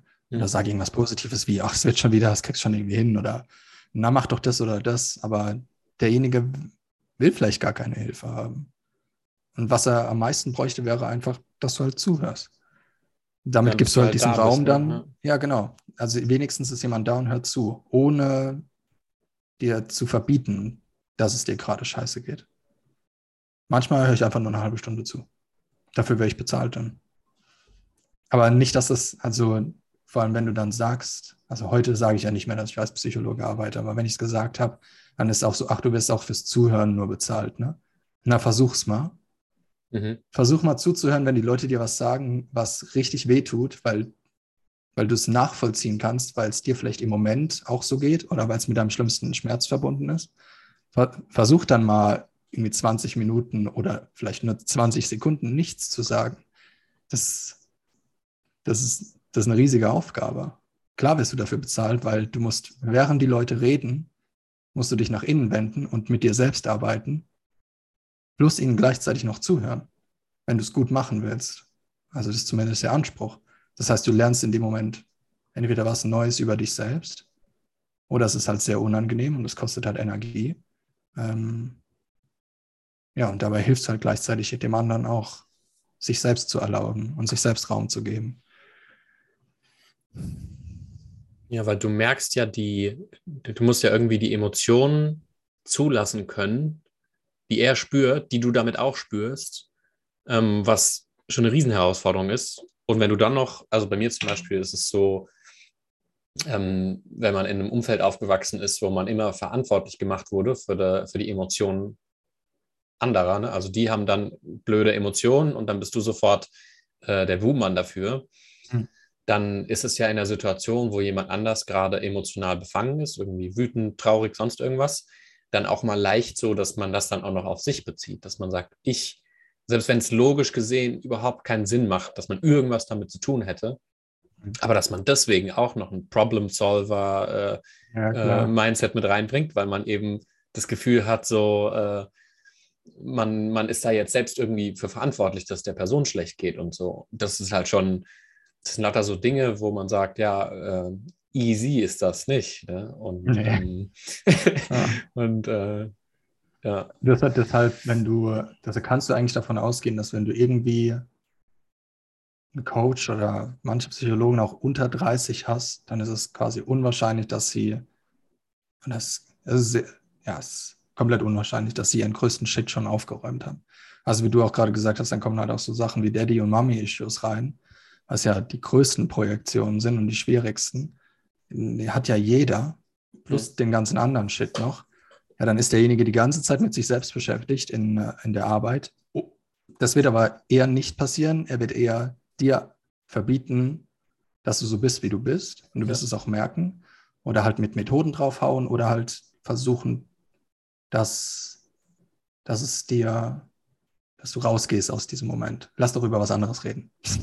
oder ach, ist doch viel wichtiger, dass es jetzt hierum geht oder darum. Ähm, Manchmal wollen die Leute aber gar nicht über was anderes reden. Die wollen jetzt über diese Sache reden. dann lässt du sie halt drüber reden. Also das ist ja auch Ego-Arbeit irgendwo. Also auch wieder inneres ähm, Kind, ne? wo du es einfach ja. mal auch reden lässt und ja. erlaubst, dass es halt fühlt, was es fühlt, weil es das vielleicht die ganze Zeit nicht durfte und sich dann selber im späteren Leben auch nicht mehr zugestanden hat, dass es eben fühlen darf, was es fühlt und dann entsteht erstmal irgendwie ein Raum. Und stell dir mal vor, wie viele Leute das quasi nie erleben bei ihren Freunden oder Familie, weil die die ganze Zeit im Geplapper sind und dann sagen, dann probier doch mal das oder das, ich habe da gehört, das hilft, mach doch ein bisschen Yoga, mach doch das. Ja. Ach so, okay, aber eigentlich brauche ich doch nur mal ein bisschen Raum für meine Emotionen, weil ich nicht weiß, wohin damit. Ähm, aber den Leuten fällt es natürlich mega schwer, sich darauf einzulassen. Ja. Verständlicherweise, weil je mehr du mit deinem eigenen Shit nicht umgehen kannst, desto schwerer ist es auch zuzuhören. Manchmal im Coworking sitze ich auch da, mache mir einfach nur die Stöpsel rein, weil ich schon, weil es mir schon schwer fällt, selbstbewusst zu bleiben. Dann kann ich nicht noch das Zeug von den anderen bewusst annehmen. Manchmal ist es aber auch voll easy. Also heute war es mega gestresst und dann sitze ich da und gucke manchmal einfach nur ins Leere. Dann kommt irgendjemand, bla bla bla bla bla bla bla und ich dann, ah, okay, spannend, bla bla bla, ah ja, okay. Und so drei verschiedene Sprachen gleichzeitig. Dann skype ich noch mit einer und die so, oh, ist voll laut bei dir. Und dann sind die Musik an. Unten spielen, spielt ein Kleinkind aus der Ukraine Piano. Ähm, ich denke mir so, ja, also ich könnte jetzt versuchen, gegen all das anzukämpfen. Und ich bin da ja eh, wie du ja auch, voll feinfühlig für. Ähm, oder ich gebe jetzt halt komplett auf. Aber nicht immer auf, äh, im Sinne von äh, erstarren, sondern im Sinne von, na, da bleibt mir jetzt gar nichts anderes übrig, als allem hier Raum zu geben. Ähm, ja. Das geht nicht immer, aber manchmal geht es. Also, wir haben hier so einen Supermarkt zum Beispiel, da die zwei Kassen sind so nebeneinander und da sind so eineinhalb Meter, wo zwei Reihen stehen können. Und dann stehst du so da und ich habe halt mit meinem Rucksack und den Einkauf dann äh, vor mir. Und dann wirst du so die ganze Zeit so hin und her geschubst. So, duff, duff. so will einer vorbei, hinten drückt einer dagegen, weil es geht immer schneller, wenn man dagegen drückt. Und ich lasse sie dann dagegen drücken und dann gehe ich wieder nach hinten.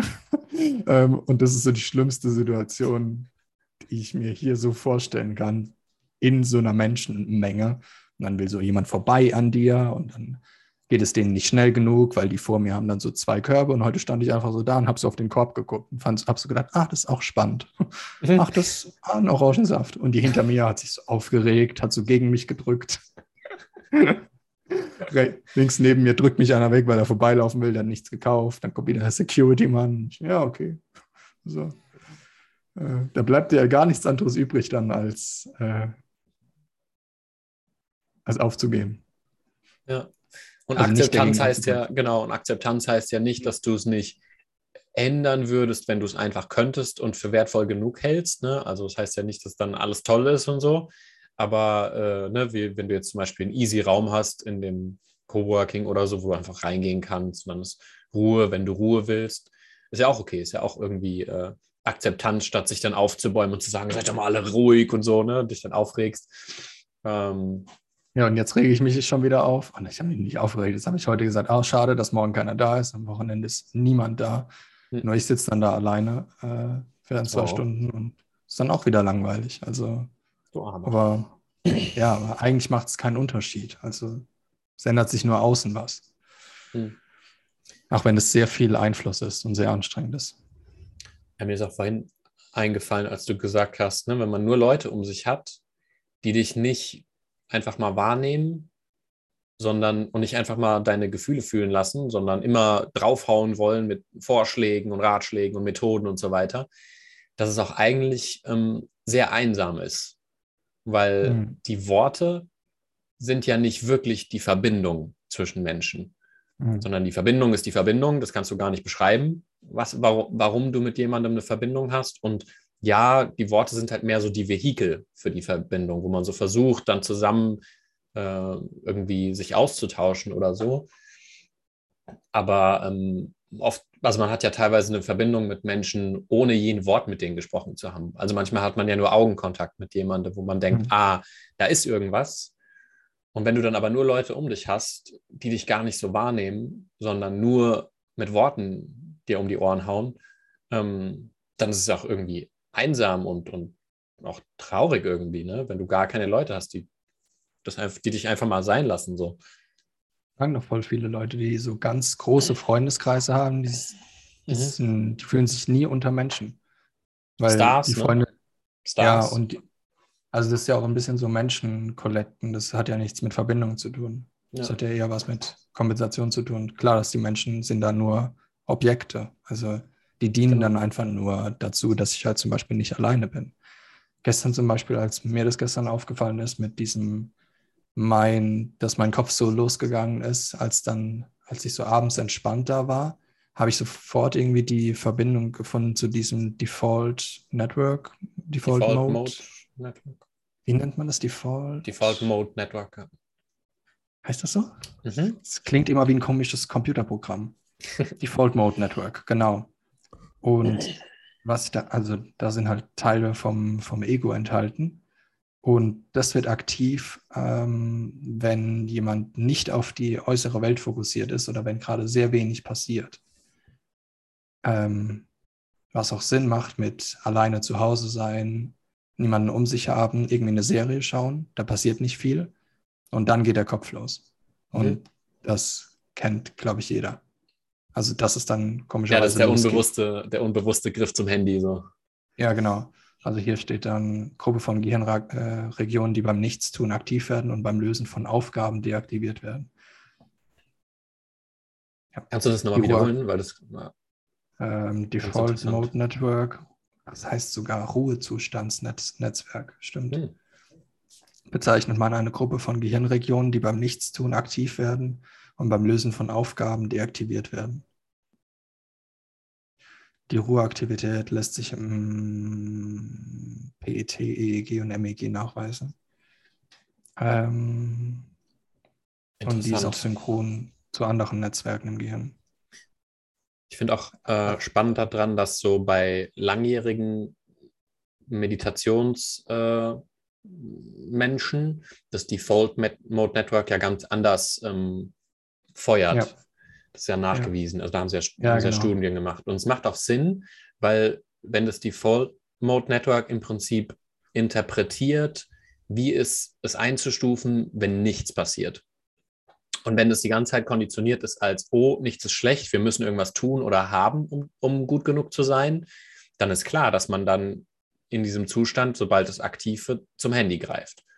Und wenn du lange meditiert hast und weißt, dass ähm, es völlig okay ist, dass absolut nichts notwendig ist, dass du okay bist ähm, und du hast das integriert, dann ist es klar, dass es eine ganz andere Wahrnehmung gibt, weil dann nicht sofort ein Impuls kommt, die Situation zu ändern, wo es dann zurückgeht in Dopamin.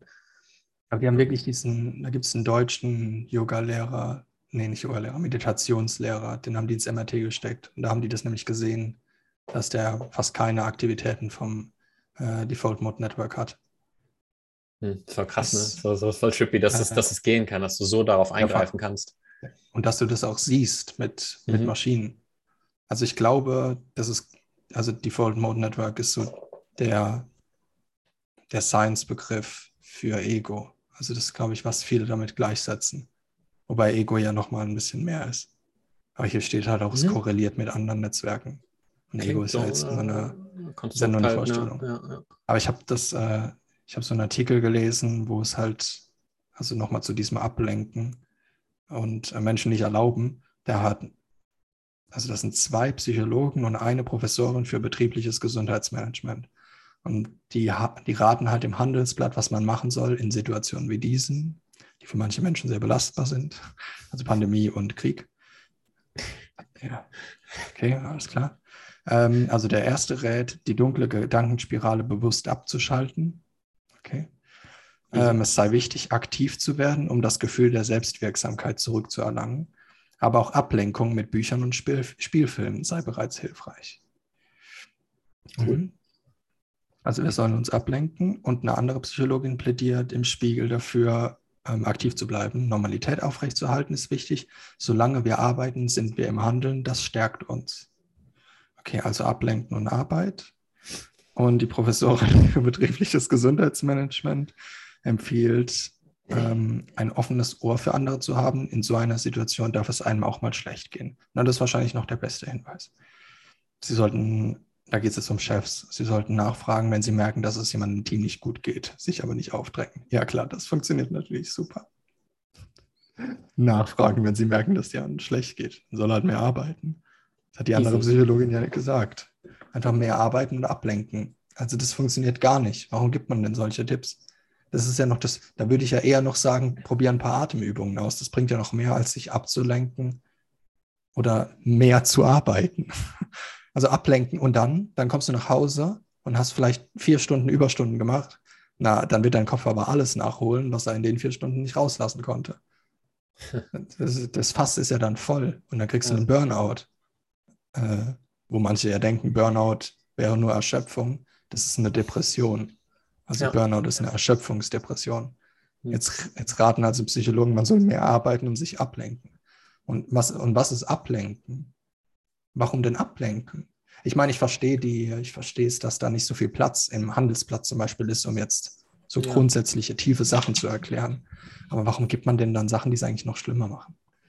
Wenn es dir ich schlecht mein, geht. Ich meine, Ablenken hat ja echt nur seine Berechtigung so als absoluter Feuerlöscher, um manchmal vielleicht einfach den Fokuspunkt schnell zu verrücken und dann möglichst schnell wieder in eine Normalität zu kommen. So, genau, sagt, wie so eine Brücke. Ne, wenn, wir, ja. ne, wenn du dich da mit irgendjemandem unterhältst und du merkst, bei dem ist gerade alles drunter und drüber und so und dann redet man vielleicht einfach mal über was anderes. Kurz. Witzig, dass du das sagst, weil ich weiß, ich weiß nicht, welche.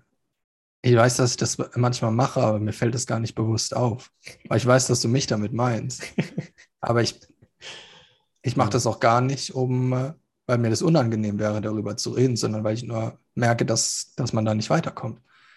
Genau, also, also so die Lösung Brücke. ist dann nicht da. Man kann nicht irgendwas sagen, was dann, weil die Person ist dann auf so einer Gedankenebene, wo sie gar nicht Input ähm, wirklich verarbeiten kann. Also mein Bester mhm. macht das auch intuitiv. Ähm, und sagt dann, naja, der, der, der zockt irgendwie gerne und ist da so voll ähm, so intellektualisiert oder erzählt dann einfach von dem, was ihn fasziniert und dann wird mein Fokuspunkt weggerückt und dann kann man drüber reden. Ah, okay. Witzig. Ja. Jetzt glaube ich, ich glaube, es ist einfach bei manchen Dingen, weißt du, es hilft bei dir und dann machst du es unbewusst auch bei anderen. Und es hilft dann halt manchmal. Manchmal hilft es genau. natürlich nicht, ja. aber manchmal hilft es. Aber wenn du halt sagst, Ablenkung als Lösung, so, ich weiß nicht, was empfiehlst du da jemandem, ja? Also das ist wie wenn es irgendwo brennt und du legst halt irgendwie schnell eine kleine Decke drauf und sagst, ja, leg einfach ja. weiter Decken drauf.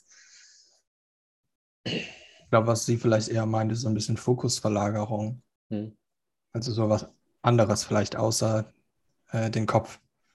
Also was zum Beispiel, es gibt so Achtsamkeitsübungen, finde ich eigentlich ganz geil, dass du dich irgendwie raus, also ich mache das manchmal, weil es mir halt mega Spaß macht, mich in den Park zu setzen und andere Leute zu beobachten und dann zu denken, was machen die denn wohl? Wie geht's denen denn? Dann sitzen die einfach nur so da und gucken so in die Gegend. Ich denke mir dann, ach, was machen, was denken die denn?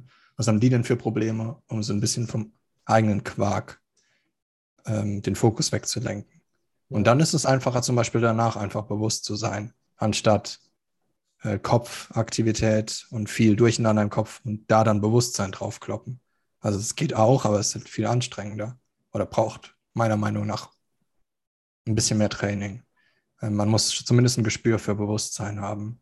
Wenn man mhm. das halt nicht hat, kannst du ja den Leuten nicht erklären, wie es funktioniert, dann hilft, finde ich, so ein bisschen Fokusverlagerung. Mhm. Und dann ist es einfacher, bewusst zu sein. Das ist wahrscheinlich alles, was so ein bisschen äh, Distanz zur Identifikation mit den Gedanken ähm, ja. schafft. Also dass man eben nicht mehr darüber nachdenkt, dass äh, man ist nicht die, die Situation, sondern man, man erlebt oder nimmt die Situation wahr. Und wenn man sich halt in so einer Stresssituation voll da denkt, okay, das ist jetzt gerade mein Leben, das bin ich, dann kann man erstmal gar nicht mit umgehen. Aber wenn man dann so ein bisschen so eine Lücke zwischendrin hat und das dann wieder irgendwie damit dann umgehen kann, und dann ist egal, welches Mittel du dafür quasi nimmst, ob du dann irgendwie Fokusverlagerung auf andere Ablenkungen, auf ne, weiß der Henker, einfach, dass du nicht mehr so in dieser Denke in Spiralen rennst. Ja, und keiner hat mit deinem Leid so viel zu tun wie du. Also ich meine, äh, ja. betrifft dich ja am meisten. Deshalb ist es ja so schwierig, äh, da rauszukommen. Ja. Moment. Okay.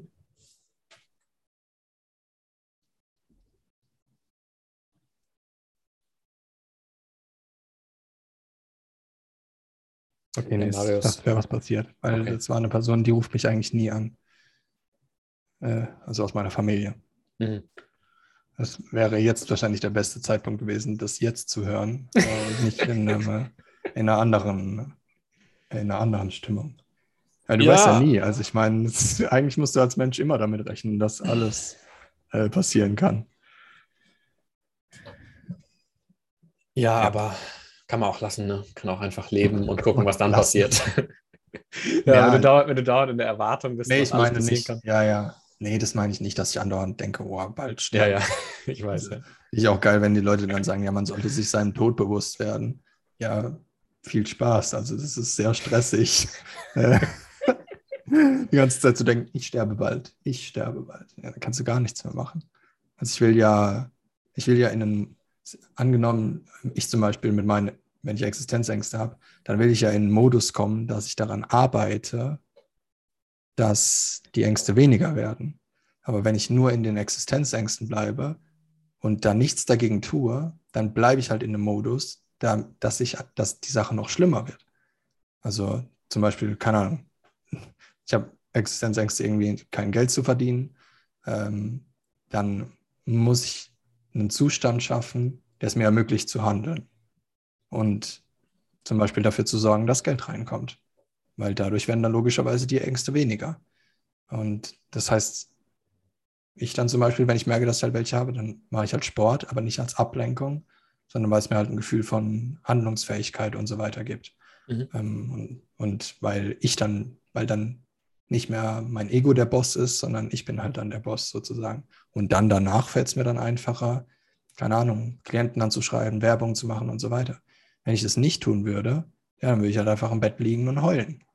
Aber dann werden ja die Ängste schlimmer. Also es ist, ist immer so ein, vielleicht meinen die auch das mit ablenken ein bisschen so, oder ich fände es Oder Aktion ergreifen, ne, hat sie ja auch gesagt. Ja, genau. Es ist ja auch ja. irgendwo ein bisschen so, es kommt halt darauf an, wie man dem begegnet, ne? Also genau. wie man das angeht, ja. wieder. Es ist wieder das Gleiche so.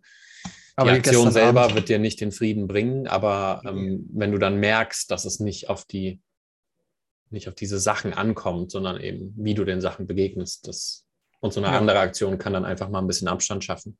Ist ja eigentlich nicht. Ja, und, und den inneren Fokus wieder ein bisschen ändern, hin zu, so kann ich besser handeln. Also hm. gestern Abend, wenn ich da nichts dagegen getan hätte, dann würde ich halt heute immer noch voll drin hängen und könnte aber nicht dafür sorgen, dass die Grundsituation besser wird. Ja, ja. Das, die Grundsituation hat sich dann gestern auch automatisch geändert, ohne dass ich aktiv in dem Moment was dagegen tun musste. Mhm.